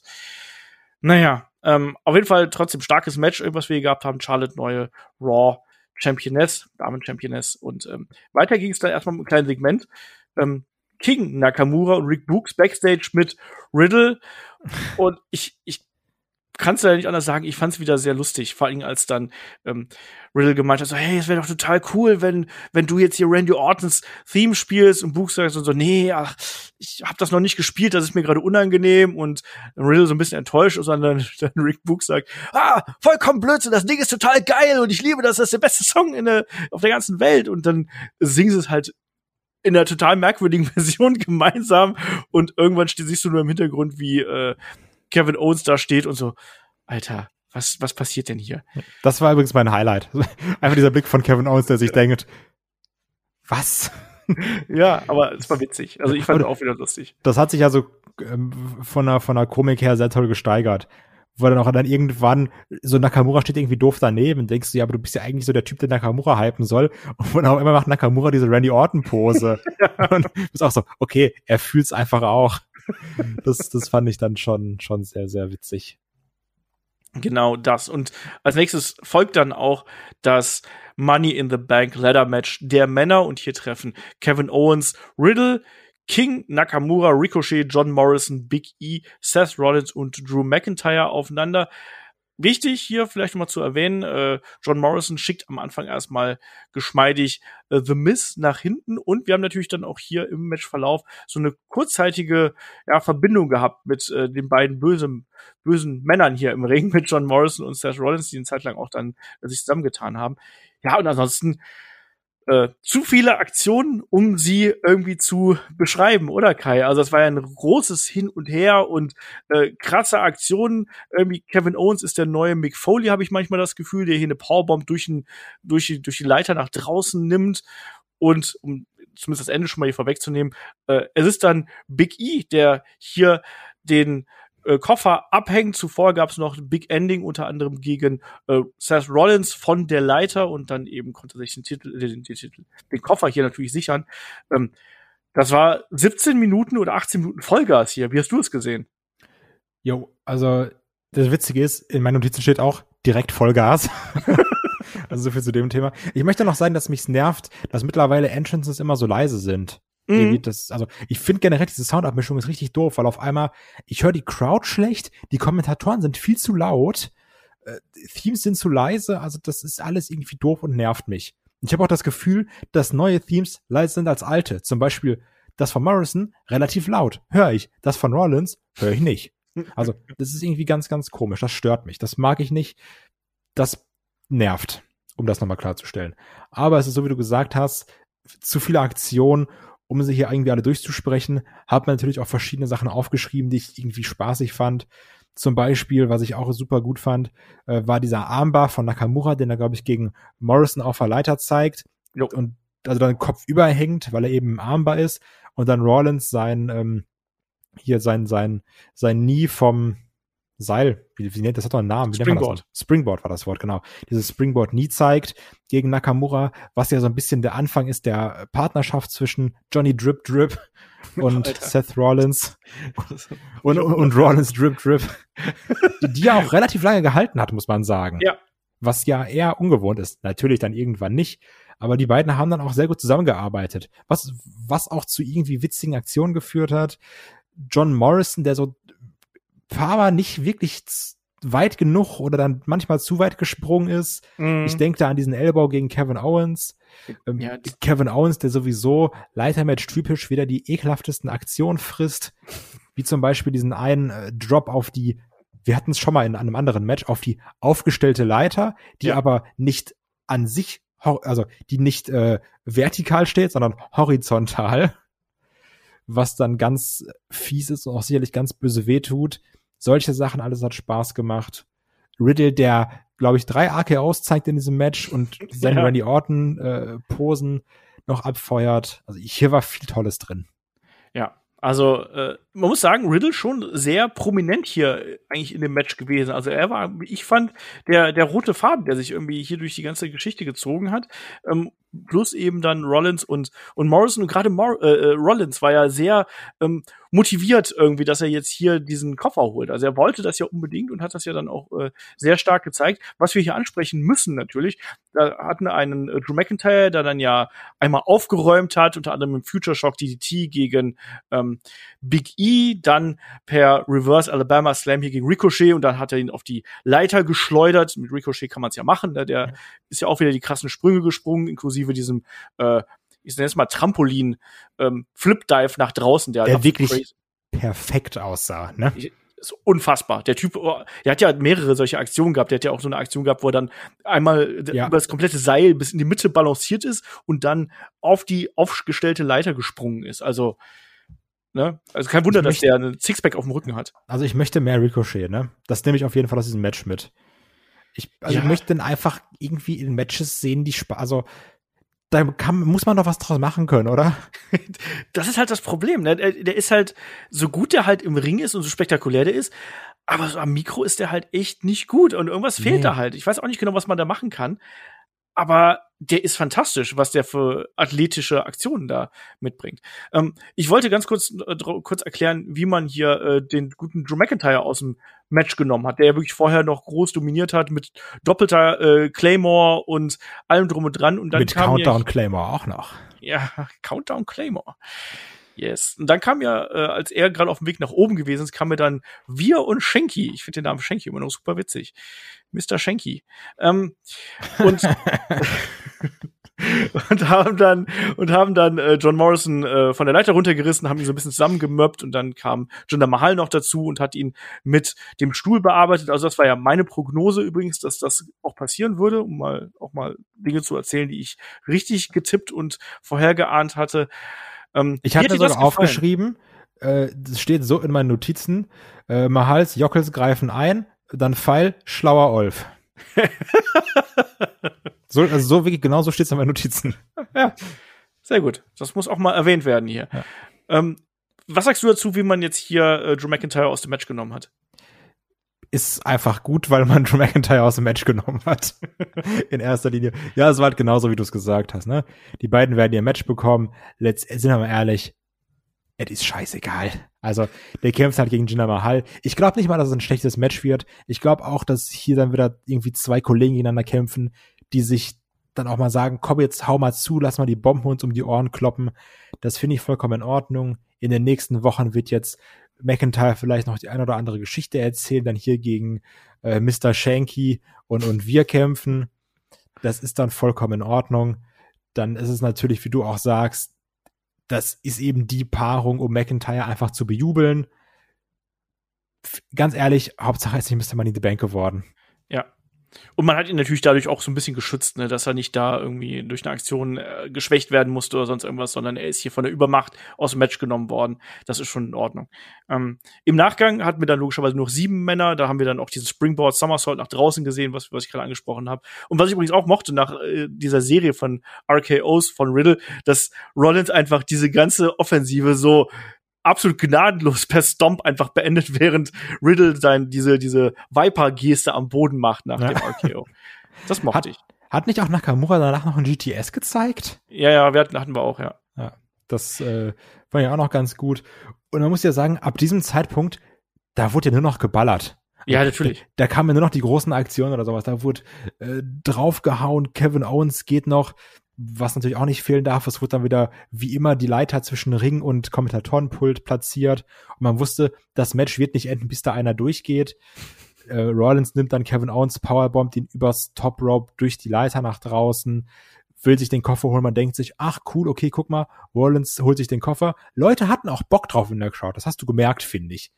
Die hatten auch Bock, dass dann da äh, äh, Rollins sich den Koffer holt. Ein Big E greift ein, zeigt ein Big Ending von der Leiter, was auch richtig geil aussah.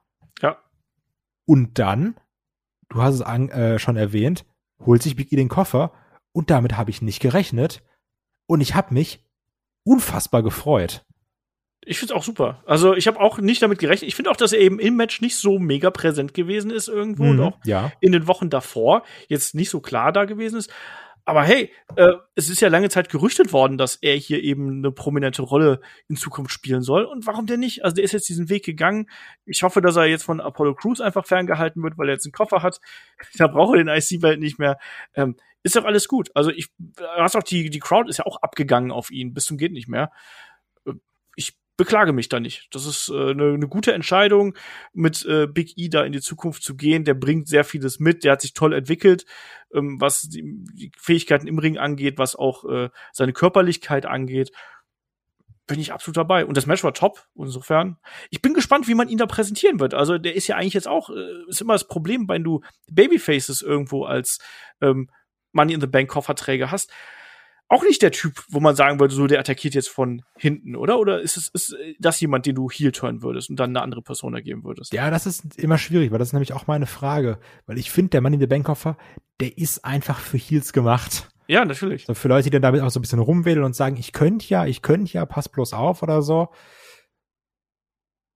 Aber man darf jetzt ja auch einem Money in the Bank Holder nicht böse sein, wenn er sagt, ich komme jetzt mal irgendwie, wenn einer kaputt ist, packt da mal ein Big Ending aus und ist vorbei. Also, weil du hast ja auch gemerkt, also ich finde, es passt jetzt auch nicht ein Big E irgendwie heel zu turn. Ja. Weil, also der hat ja gefühlt acht Minuten gefeiert und die Leute hatten nur Bock. Ja. Also das, das fand ja jeder geil. Und du hast auch gemerkt, das waren so, das, das waren acht Minuten echte Gefühle. So, wie der, also ähnlich auch wie bei, natürlich bei einer, bei einer äh, Nikki Ash, die hat sich ja gefreut, aber auch ein Big E hat sich super gefreut, weil er ist auch schon verdammt lange dabei, hat auch seine Sachen immer vernünftig gemacht, ist unfassbar charismatisch. Ja. Also man muss es irgendwie noch so ein bisschen verpacken, finde ich, das irgendwie in so eine Richtung lenken, das, das Charisma. Aber das ist ganz, ganz, ganz doll hoch verdient. Ja. Und ich freue mich einfach. Sehe ich ganz genauso. Ähm, tolles Match, toller Sieger und äh, interessante Entwicklungen, die man hier dann wirklich auch für die Zukunft irgendwie auffahren kann. Und ähm, danach geht's noch mal backstage und wir sehen Seth Rollins und das da übergebe ich gleich an dich, weil Seth Rollins ist ja hier auf dem Ego-Trip. Er will ja unbedingt den Titel haben und er ist der Nächste und wenn es nicht anders geht, dann ähm, ja, dann, dann, dann, dann wird er sich eben den Spot einfach hier nehmen. Ähm, wie hat dir der verzweifelte Seth Rollins hier gefallen? Ist natürlich jetzt ein bisschen hochtrabender Vergleich, aber ich musste damals, also ich musste daran denken, wie damals Michaels dann beim Rumble eliminiert wurde. wo er es dann auch irgendwie nicht glauben konnte, gesagt hat, so, nee, ich, ich will den Undertaker, ich brauche das aber, so, ich, ich muss hier das Match haben oder so. Und das hier war natürlich trotzdem ein bisschen over the top. Das wirkte jetzt nicht so, oh, krass emotional, sondern das war schon sehr hart geactet. Aber ich mochte irgendwie die Wut da drin, dass du gemerkt hast, so, der ist sauer, der ist irgendwie auch verzweifelt, der wollte diesen Sieg unbedingt haben. Der sieht sich vielleicht auch selbst größer, als er ist, so mhm. in, in seinem Charakter. Und sind wir mal ehrlich, allein schon nach diesem Shot, wo dann Rollins eben da unten saß und Big E im Hintergrund gefeiert hat, war uns schon allen klar, der macht heute noch was. Der hat jetzt noch nicht Feierabend, der hat noch was vor. Ähm, ob man das nochmal wirklich für den letzten Lully irgendwie noch erklären muss, du, der Rollins, der greift gleich höchstwahrscheinlich ins Main Event ein. Weiß ich jetzt nicht. Aber trotzdem mochte ich es mit dem Rumbrüllen und das verzweifelt äh, nochmal darstellen. Genau. Und äh, dann sind wir auch beim Main Event angekommen. Und das ist natürlich das Match um den Universal Title. Roman Reigns verteidigt hier, begleitet von Paul Heyman, seinen Titel gegen Edge. Und Edge macht hier den Entrance als erstes und eine unfassbare Reaktion auch auf ihn, oder? Da, da habe ich wieder so ein bisschen Gänsepelle bekommen, muss ich sagen. Absolut. Ich lieb's ja auch, wenn er dann immer an, zu den Ecken rennt und dann du immer hörst, wie er brüllt, diese so, give it to me, give it to me. also, der Mann hat richtig Bock und der bringt auch das Feuer mit und auch die Crowd und das ist einfach, das ist halt das Schöne, weil dieses Theme, sobald dieses uh, You Think You Know Me kommt, ist direkt ballern. Ja. Das, das, das startet ja direkt mit Vollgas. Und das finde ich irgendwie ziemlich geil. Genau, und was ich auch hier sehr mochte, dass man ähm, nicht nur Edge seine Zeit gegeben hat, hier in den Ring zu kommen und das auch zu genießen und das, das Publikum genießt das ja auch, die wollen das ja auch, ne? also das würden sie ja nicht machen, aber dass man auch dazwischen so eine Pause gehabt hat, man hat ja da, weiß ich, 15, 10, 15, 20 Sekunden Pause zwischen den beiden Entrances gehabt, damit auch Romans Entrance noch mal größer wirkt, das war ja so ein bisschen fast schon CM Punk-Style, das haben wir damals ja äh, auch gehabt, wo CM Punk als erstes reingekommen ist, diese unglaubliche Ovation bekommen hat und dann kam Roman Reigns rein, äh, beziehungsweise da, damals kam natürlich dann John Cena rein, hat die unglaublichen Buchrufe bekommen. Und äh, hier war es dann eben Roman Reigns, der reingekommen ist. Äh, eine gemischte Reaktion. Ich habe immer das Gefühl, die Leute jubeln erstmal und dann so, ah nee, buh, oder? Wie siehst du das? Ja, also so, ja, du bist jetzt schon auch cool, aber du bist auch kacke. Also, weil auch als es dann irgendwie ging, glaube ich, ja, äh, ich, ich weiß gar nicht, ob es das genau waren, aber es war nach dem Motto, ja, let's go Roman, Roman sucks.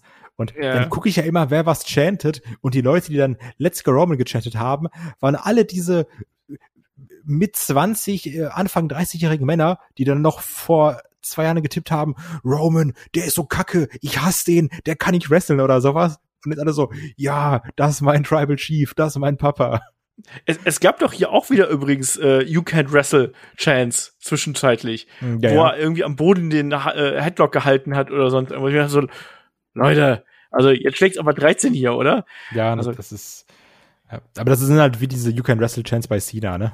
Ja, eben. Ähm, auf jeden Fall ein sehr langes Match, was wir hier gehabt haben. Einmal mehr geht Edge hier über die äh, Halbstundenmarke, also knapp 33 Minuten haben wir hier ein Match.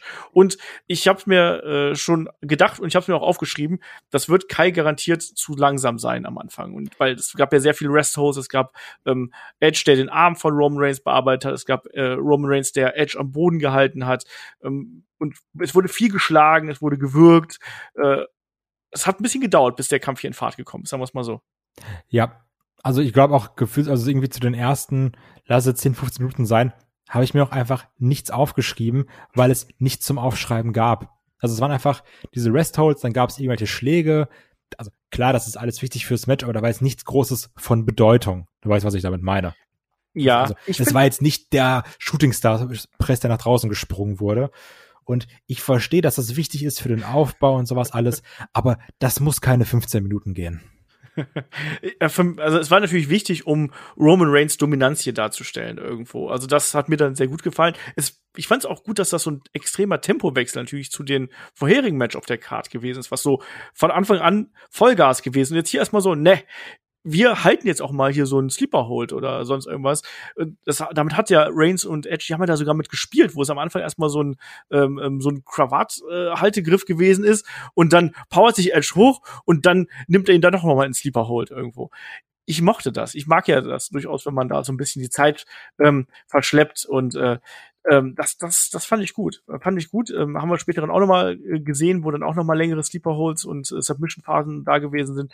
Ähm, fand ich gut. Ähm, und Edge hat hier dann auch wieder gelitten, muss man sozusagen. Und vor allem, für mich hat dieser Samoan Drop, den wir draußen gesehen haben, dann, auch das war, müsste so nach zehn Minuten oder sowas gewesen sein, hat es dann wirklich so eine, so, so ein, war so ein erster großer Spot. Danach ging es ja noch ähm, mit der Schulter gegen den Ringpfosten irgendwo ähm, von, von, äh, Edge, also äh, Edge hat in der Anfangsphase erst Roman dagegen gehauen, dann äh, umgekehrt und sowas.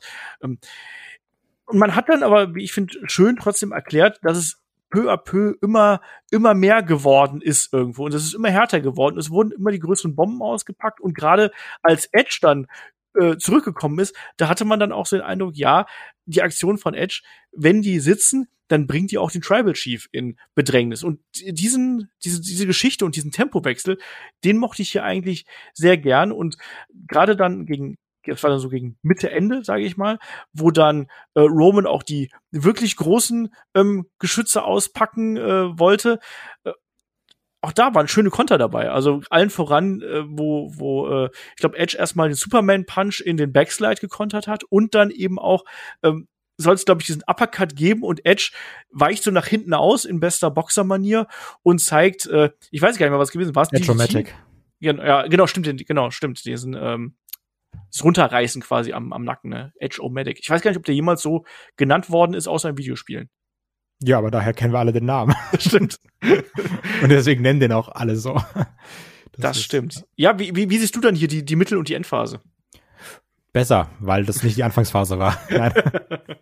also ich hatte natürlich dann auch, also ich muss halt sagen, mir gefällt der Anfang einfach nicht. Das wird sich auch nicht ändern. Und ich habe auch ein extremes Problem damit, wenn ich jetzt irgendwie damit rechnen muss, dass jedes Roman Reigns Match 30 Minuten geht und ich mich immer durch 15 Minuten Langeweile kämpfen muss. Weil das Problem hatte ich halt auch schon bei einem, äh, bei einem Cesaro letzte Mal und auch, ich glaube, bei, bei dem Daniel Bryan Ding war es halt auch irgendwie. Das ist, ich, ich mag es einfach nicht, weil ich finde, das ist stinke langweilig.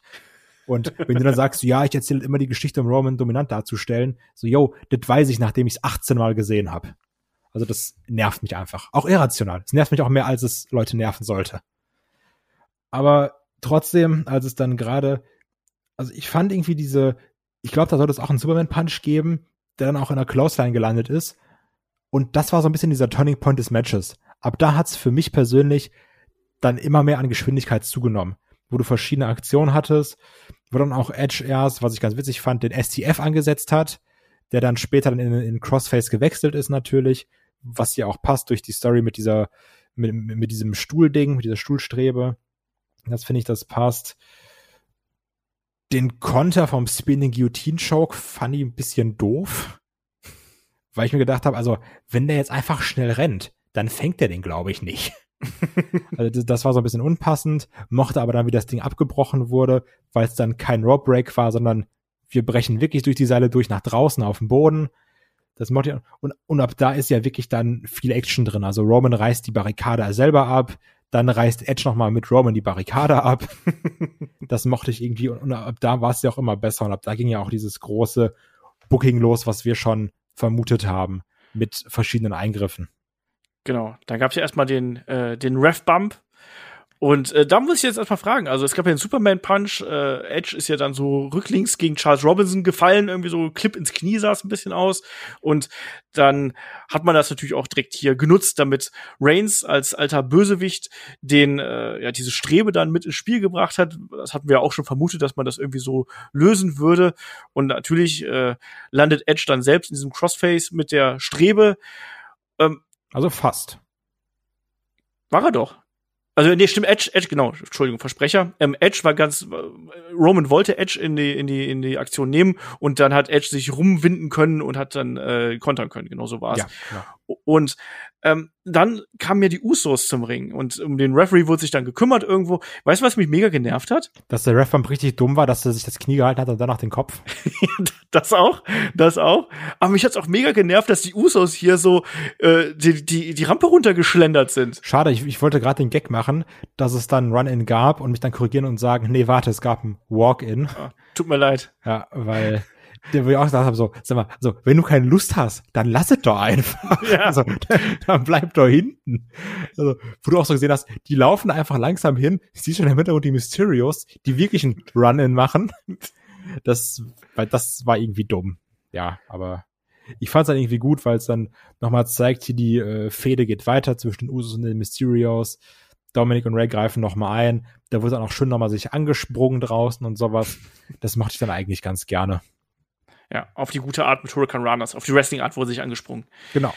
Ähm, ja, und am Ende war es dann aber doch so, dass ja äh, hier noch mal jemand anders eingegriffen hat, lieber Kai. Es war ja nicht nur, dass die Usos und äh, die Mysterios hier dabei gewesen sind, sondern äh, Roman war ja zwischenzeitlich ohnmächtig und dann taucht ja plötzlich Seth Rollins auf, der äh, Edge hier hinterrücks einfach äh, noch während der den Crossface hält mit der Strebe einfach mal an den an den Hinterkopf kickt und dann ja auch äh, im Nachgang noch mal eingreift. Äh, war das nicht ein bisschen viel? Also hier drei, drei Eingriffe quasi, also drei äh, Gruppierungen beziehungsweise Wrestler irgendwie, die dann hier zugegen gewesen sind. Und ähm, Seth Rollins hat ja dann auch aktiv quasi dafür gesorgt, dass Edge seinen ähm, nächsten Spear, seinen entscheidenden Spear dann nicht landen konnte, sondern dass äh, Roman dann am Ende ähm, gewinnen konnte. Was sagst du dazu? Erstmal finde ich die Eingriffe nicht schlimm, weil wir haben ja auch mit all diesen Sachen erwartet. Also, weil, wenn jetzt die Usos nicht eingreifen, sagst du dir, warum helfen sie Roman nicht? wenn die Mysterios nicht kommen, sagst du, warum greifen die die Usos nicht an? Und Rollins muss halt kommen, weil er hat's ja vorher quasi gesagt. Also ja. das, das hat ja alles gepasst. Hm, was ich dann irgendwie noch mochte, weil Rollins greift ja erst einmal ein. Genau. Äh, dann ist ja dann Edge nicht mehr in diesem Submission-Move oder sowas, schafft dann ja doch noch den Spear zu setzen. Was dann ganz witzig war, weil dieses typische Fan-Ding, Ref ist nicht da, äh, Crowd zählt aber, dass Roman da schon bei zwei rausgekommen ist. Ich glaube, weil er dachte, dass ein Ref wieder da ist weil du hast auch gemerkt, die Crowd ist zu diesem Zeitpunkt super laut. Ja. Und ich glaube, dass er dann dachte, es wäre dann schon der richtige äh, Count. Das hat, dann ist er quasi zweimal outgekickt. Einmal bei der Crowd und einmal beim Ref, der dann wirklich noch kam.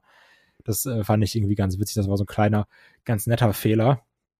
Und dann war es eben so, wie du gesagt hast, dass dann Rollins denkt, oh, der Edge hat sich ja nochmal aufgerappelt, greife ich lieber nochmal ein. Und dann gibt's ja eben den Spear. Bei dem muss man ja auch sagen, der Roman absolut keine Gefangenen macht. Also da war, da war richtig Saft hinter, hinter dem Ding. Und gut, das war dann eins, zwei, drei. Edge verloren, aber natürlich nicht wirklich, weil er wurde ja mehrfach gestört. Einmal vom Walk-in der Usos und dann zweimal von Rollins. Reigns natürlich wieder unfair gewonnen, kann sagen, ihr, ich bin der Beste, ich schaffe alles immer alleine. Passt, finde ich. Vollkommen okay. Also ein Edge geht nicht schwach raus. Rollins hat sein Motiv durchgezogen. Edge hat jetzt noch mehr Gründen, Rollins aufs Maul zu hauen. Roman kann uns allen sagen, dass wir ihn acknowledgen sollen. Nur einer hat halt was dagegen. Genau. Äh, also ich kann auch sehr gut damit leben. Ich fand, das war ein hochdramatisches Finish, was wir hier gehabt haben, wo du wirklich drin gewesen bist und auch das, so ein bisschen Chaos. Man wusste halt eben gar nicht mehr genau, wohin man jetzt schauen soll. Der Refbahn war halt ein bisschen doof getimt, muss man sagen, der sah ein bisschen dämlich aus. Aber sei es drum. Also dann die Eingriffe und gerade im Hinblick auf den SummerSlam fand ich das echt gut gelöst und clever gelöst.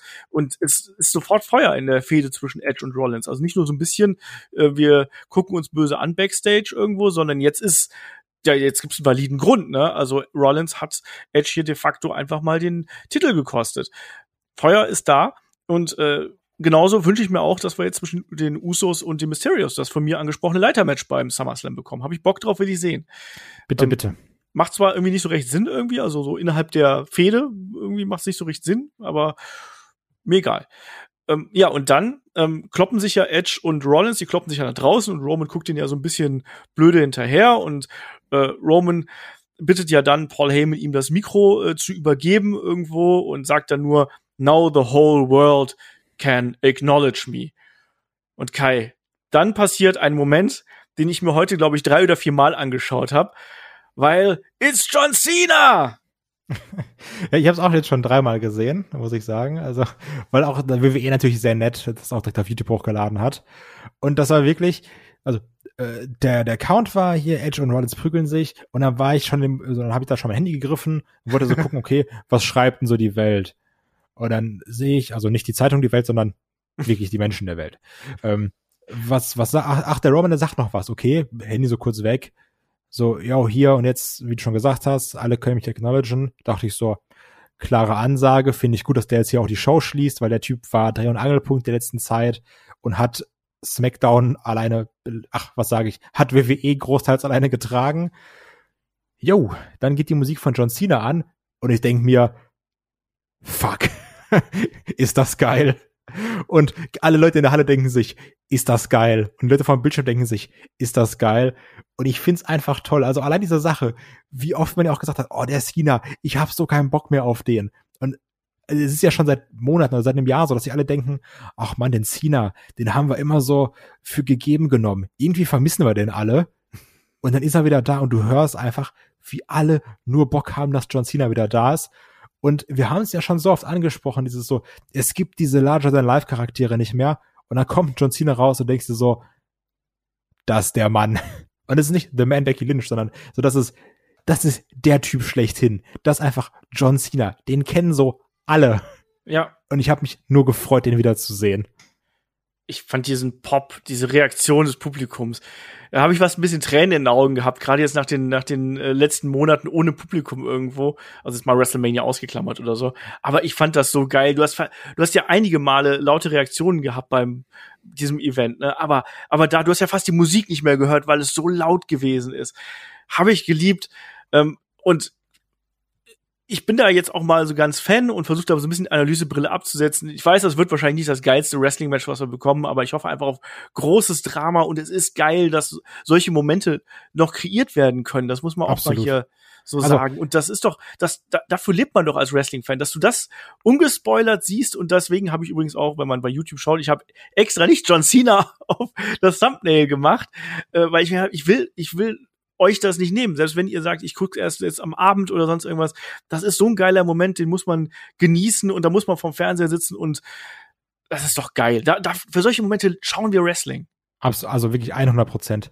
Das ist fantastisch. Also ich werde es mir jetzt auch gleich, weil ich es jetzt immer nur auf dem Fernseher gesehen habe, ich werde es mir auch gleich nochmal hier am PC mit Kopfhörern angucken, weil ich da einfach Bock drauf habe.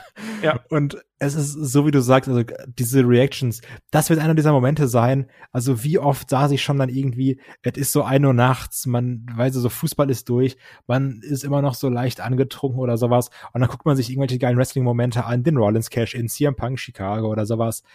Das wird straight auch in so eine Playlist reinkommen. John Cena bei Money in the Bank kommt zurück.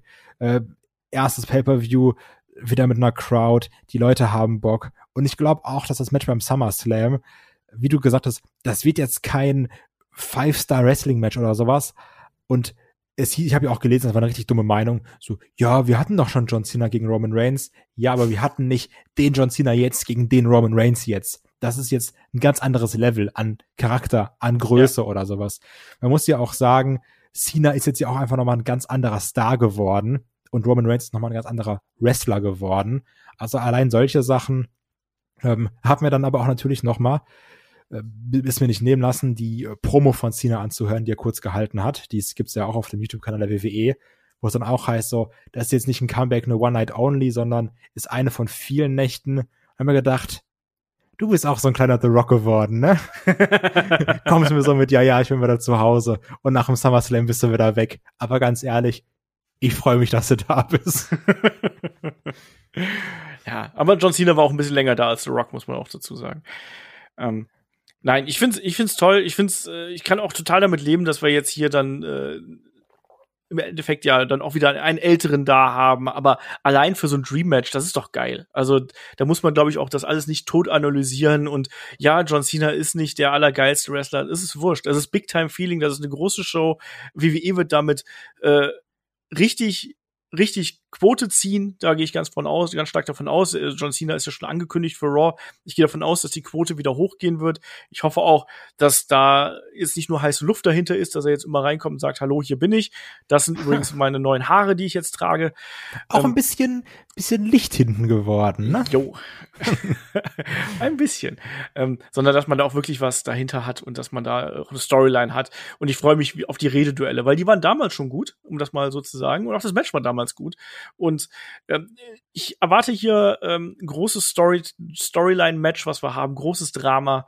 Und am Ende möchte ich aber dann auch, dass der äh, Tribal Chief hier gewinnt. Ich will nicht, dass äh, Cena irgendwie das Ding hier holt, sondern äh, der, der darf kämpfen und der darf hasseln und ich weiß nicht was, aber am Ende soll es der Tribal Chief sein. Ich find's geil. Also das, das sind, wie gesagt, das sind solche Momente, die liebe ich. Und Cena gegen äh, Reigns dann in Las Vegas vor 40.000 Fans hey, come on, nach der Pandemie ist das doch, äh, oder nach der Pandemie ist auch Blödsinn. Ähm, ist immer komisch, dass man sagt, so jetzt, wo Corona vorbei, also dass man so denkt, jetzt, Ja, wo es Corona ist- ja es vorbei ist- ist. Ne? Das es nee, ist halt nicht- Blödsinn. Also ich merke Ja, auch schon, man, man hat sich da so dran gewöhnt, aber es ist natürlich, ist überhaupt nichts vorbei, wenn man sich die Zahlen anschaut. Absolut. Ähm, aber ne, nach diesen vergangenen 15 Monaten ist das halt Balsam auf die Seele und äh, Absolut. da freue ich mich absolut drauf und habe ich Bock drauf. Das, ja, das, sind, das sind so Wrestling, äh, so Momente, deswegen bin ich Wrestling-Fan und deswegen, äh, das sind die Emotionen, die ich beim Wrestling spüren möchte, das sind die Momente, die ich haben möchte, finde ich geil. Das sind auch diese Sachen, über die wird man in, in Jahren noch reden. Das, wie gesagt, das sind Videos, die packt man immer wieder aus und sagt, weiß er noch da, wenn dann wieder Scheißzeiten kommen und dann ist wieder irgendwie so diese, diese Zeit so Oktober bis Dezember und das macht alles keinen Bock und du bist in diesem Loch irgendwie drin. Dann denkst du, ach Mann, jetzt passiert hier nix. Und dann guckst du dir aber das Video an und sa- sagst, weißt du noch, wo Cena bei Money in the Bank rauskam und denkst dir, yo, deswegen halte ich jetzt durch. Also allein solche Sachen, das macht Spaß. Und ich finde, man merkt es auch, es ist jetzt irgendwie ganz schwer. Man ist halt auf der einen Seite natürlich dieses analytische, aber auf der anderen Seite eben auch, ich merke es jetzt gerade auch äh, durch, eben durch die Smackdown-Ausgabe, durch Money in the Bank, man ist gerade sehr fanmäßig drin, weil man sich einfach freut, dass es wieder so ein Stück Normalität ist. Also, Ja. dass man merkt, es sind wieder Leute da, es sind wieder Live-Reactions. Deswegen ist es jetzt, also ich glaube auch, wenn man jetzt sagt, so qualitativ, um jetzt mal so in Richtung äh, Finale oder Fazit zu gehen, wenn man jetzt eine Bewertung gibt und die ähnlich ist wie eine Show von einem halben Jahr, dann ist das nicht die gleiche Bewertung, sondern vielleicht ist dann eine Show besser, eine Show schlechter, aber es ist gerade einfach so ein großes Feeling und ich habe es auch gemerkt bei den Leuten auf dem Discord, so allein durch dieses John Cena Ding gehen ganz viele viel positive aus dem Event raus. So, da, da wird dann immer mehr verziehen, weil man sagt, der Moment, der war so geil, ist doch egal, wie der Anfang war. So, John Cena ist wieder da. Ja, und diese, wie gesagt, diese Emotion ist da. Und das hat ja der Oliver äh, auch bei Discord gefragt, hat extra darum gebeten, dass wir das hier noch im Podcast beantworten. Er hat auch gefragt, inwieweit beeinflusst die Rückkehr der Fans eure Bewertung? Ich habe festgestellt, dass für mich die Fans eine ganz wichtige Komponente im Wrestling sind. Gerade auch beim finalen Pop zu John Cena. Deshalb habe ich sowohl in meiner 1 bis 10 Punkte Wertung als auch in meiner 1 bis 8 Bananenwertung einen Punkt draufgepackt. Und na klar, wir haben immer gesagt, die, wir haben einen ganzen Podcast mal über Fans gemacht, über Fan-Reactions. Die Fans sind für das Wrestling fast genauso wichtig wie das, was im Ring passiert. Ähm, wir haben es jetzt äh, eigentlich schmerzhaft gemerkt, erstmal, wie viel da fehlt, wie viel Crowd-Reactions ausmachen können. Schau dir das Match Charlotte gegen ähm, Rhea Ripley hier an. Das wäre nicht so gut geworden, wenn die da nicht vom, von der Crowd wirklich einen Tritt in den Hintern bekommen hätten, wo sie darauf reagieren hätte müssen. Ähm, bin ich fest davon überzeugt. Wir hätten ein gutes Wrestling-Match gesehen, aber kein so gutes Wrestling-Match, wo so viel Feuer drin gewesen ist. Der Moment hier mit John Cena, ja, da hätten wir auch vom Fernseher gesagt, geil, aber ja, sorry, John Cena wäre halt in einer leeren Halle zurückgekommen oder in einer Halle mit ganz vielen Bildschirmen. Hätte ganz, ganz viel gefehlt. Ähm, äh, eigentlich musst du äh, so so eine Wertung mit und eine mit äh, mit ohne Fans quasi machen, aber ich glaube, das kannst du nicht voneinander trennen, weil weil auch wenn du dir in der Geschichte bestimmte Matches anschaust, da waren die Zuschauer immer ein essentieller Teil. Schau dir mal ähm, äh, nicht nur The Rock gegen John Cena, sondern schau dir mal Hogan gegen The Rock von WrestleMania 18 an. Am besten mal ohne Ton. Das ist ein stinklangweiliges Match. Also, das ist wrestlerisch nicht gut. Ähm, klar, Story ist da ähm, und du hast zwei große Charaktere, aber ohne Zuschauer hätte dieses Match nicht so gewirkt. Und äh, klar werden die Bewertungen ein bisschen anders ausfallen, bin ich mir sehr, sehr sicher. Also, man kann natürlich dann noch versuchen, so eine gewisse Objektivität reinzubringen, aber wie ich auch schon gerade gesagt habe, Wrestling ist halt Emotion und ohne Emotionen geht's beim Wrestling nicht.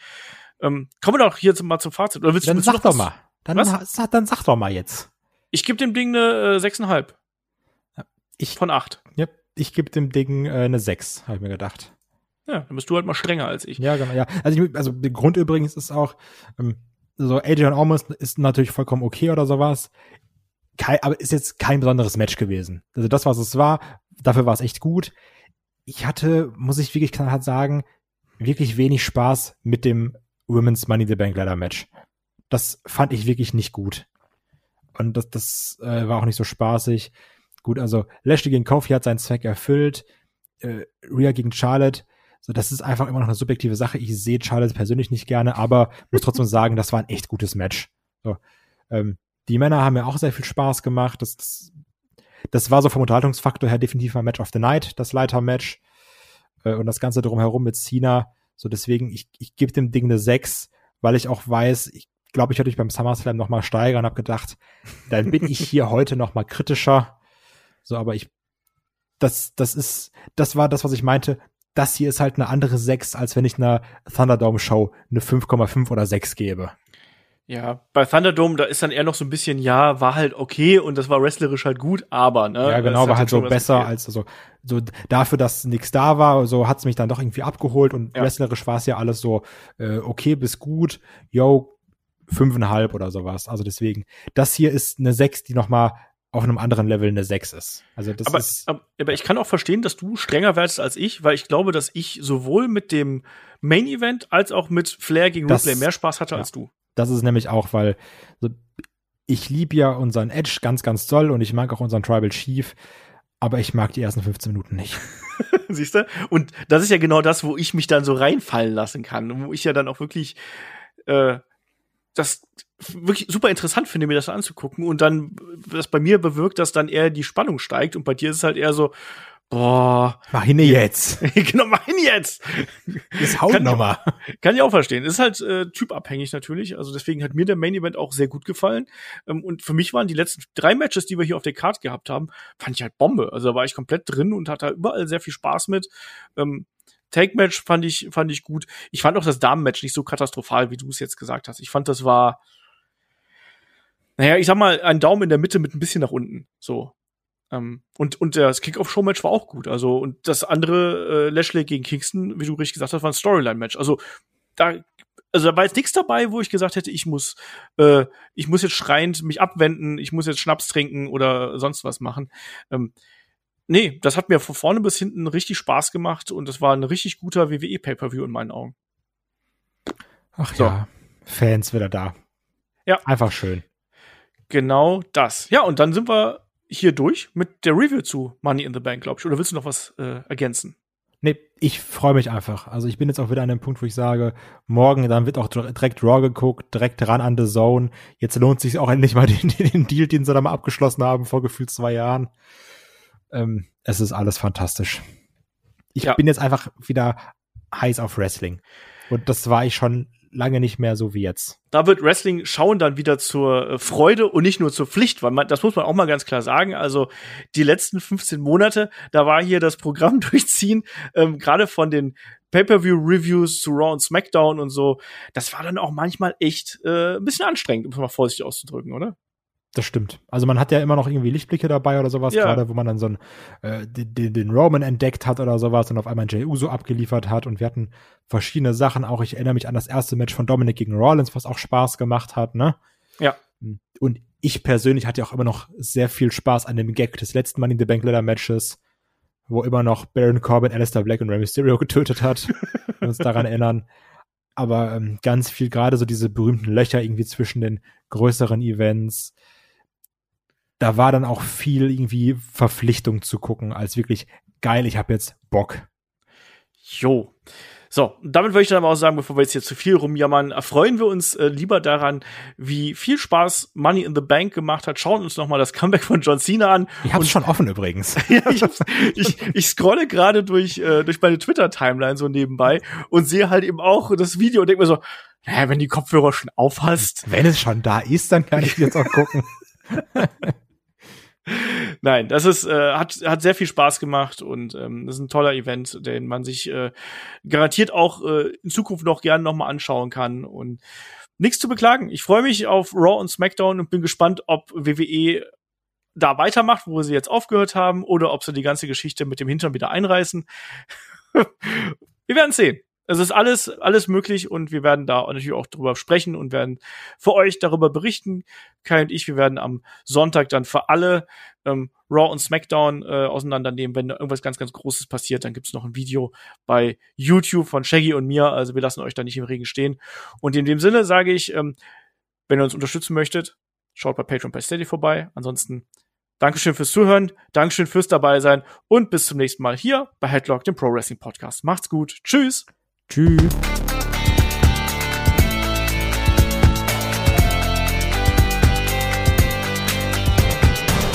Headlock, der Pro Wrestling Podcast.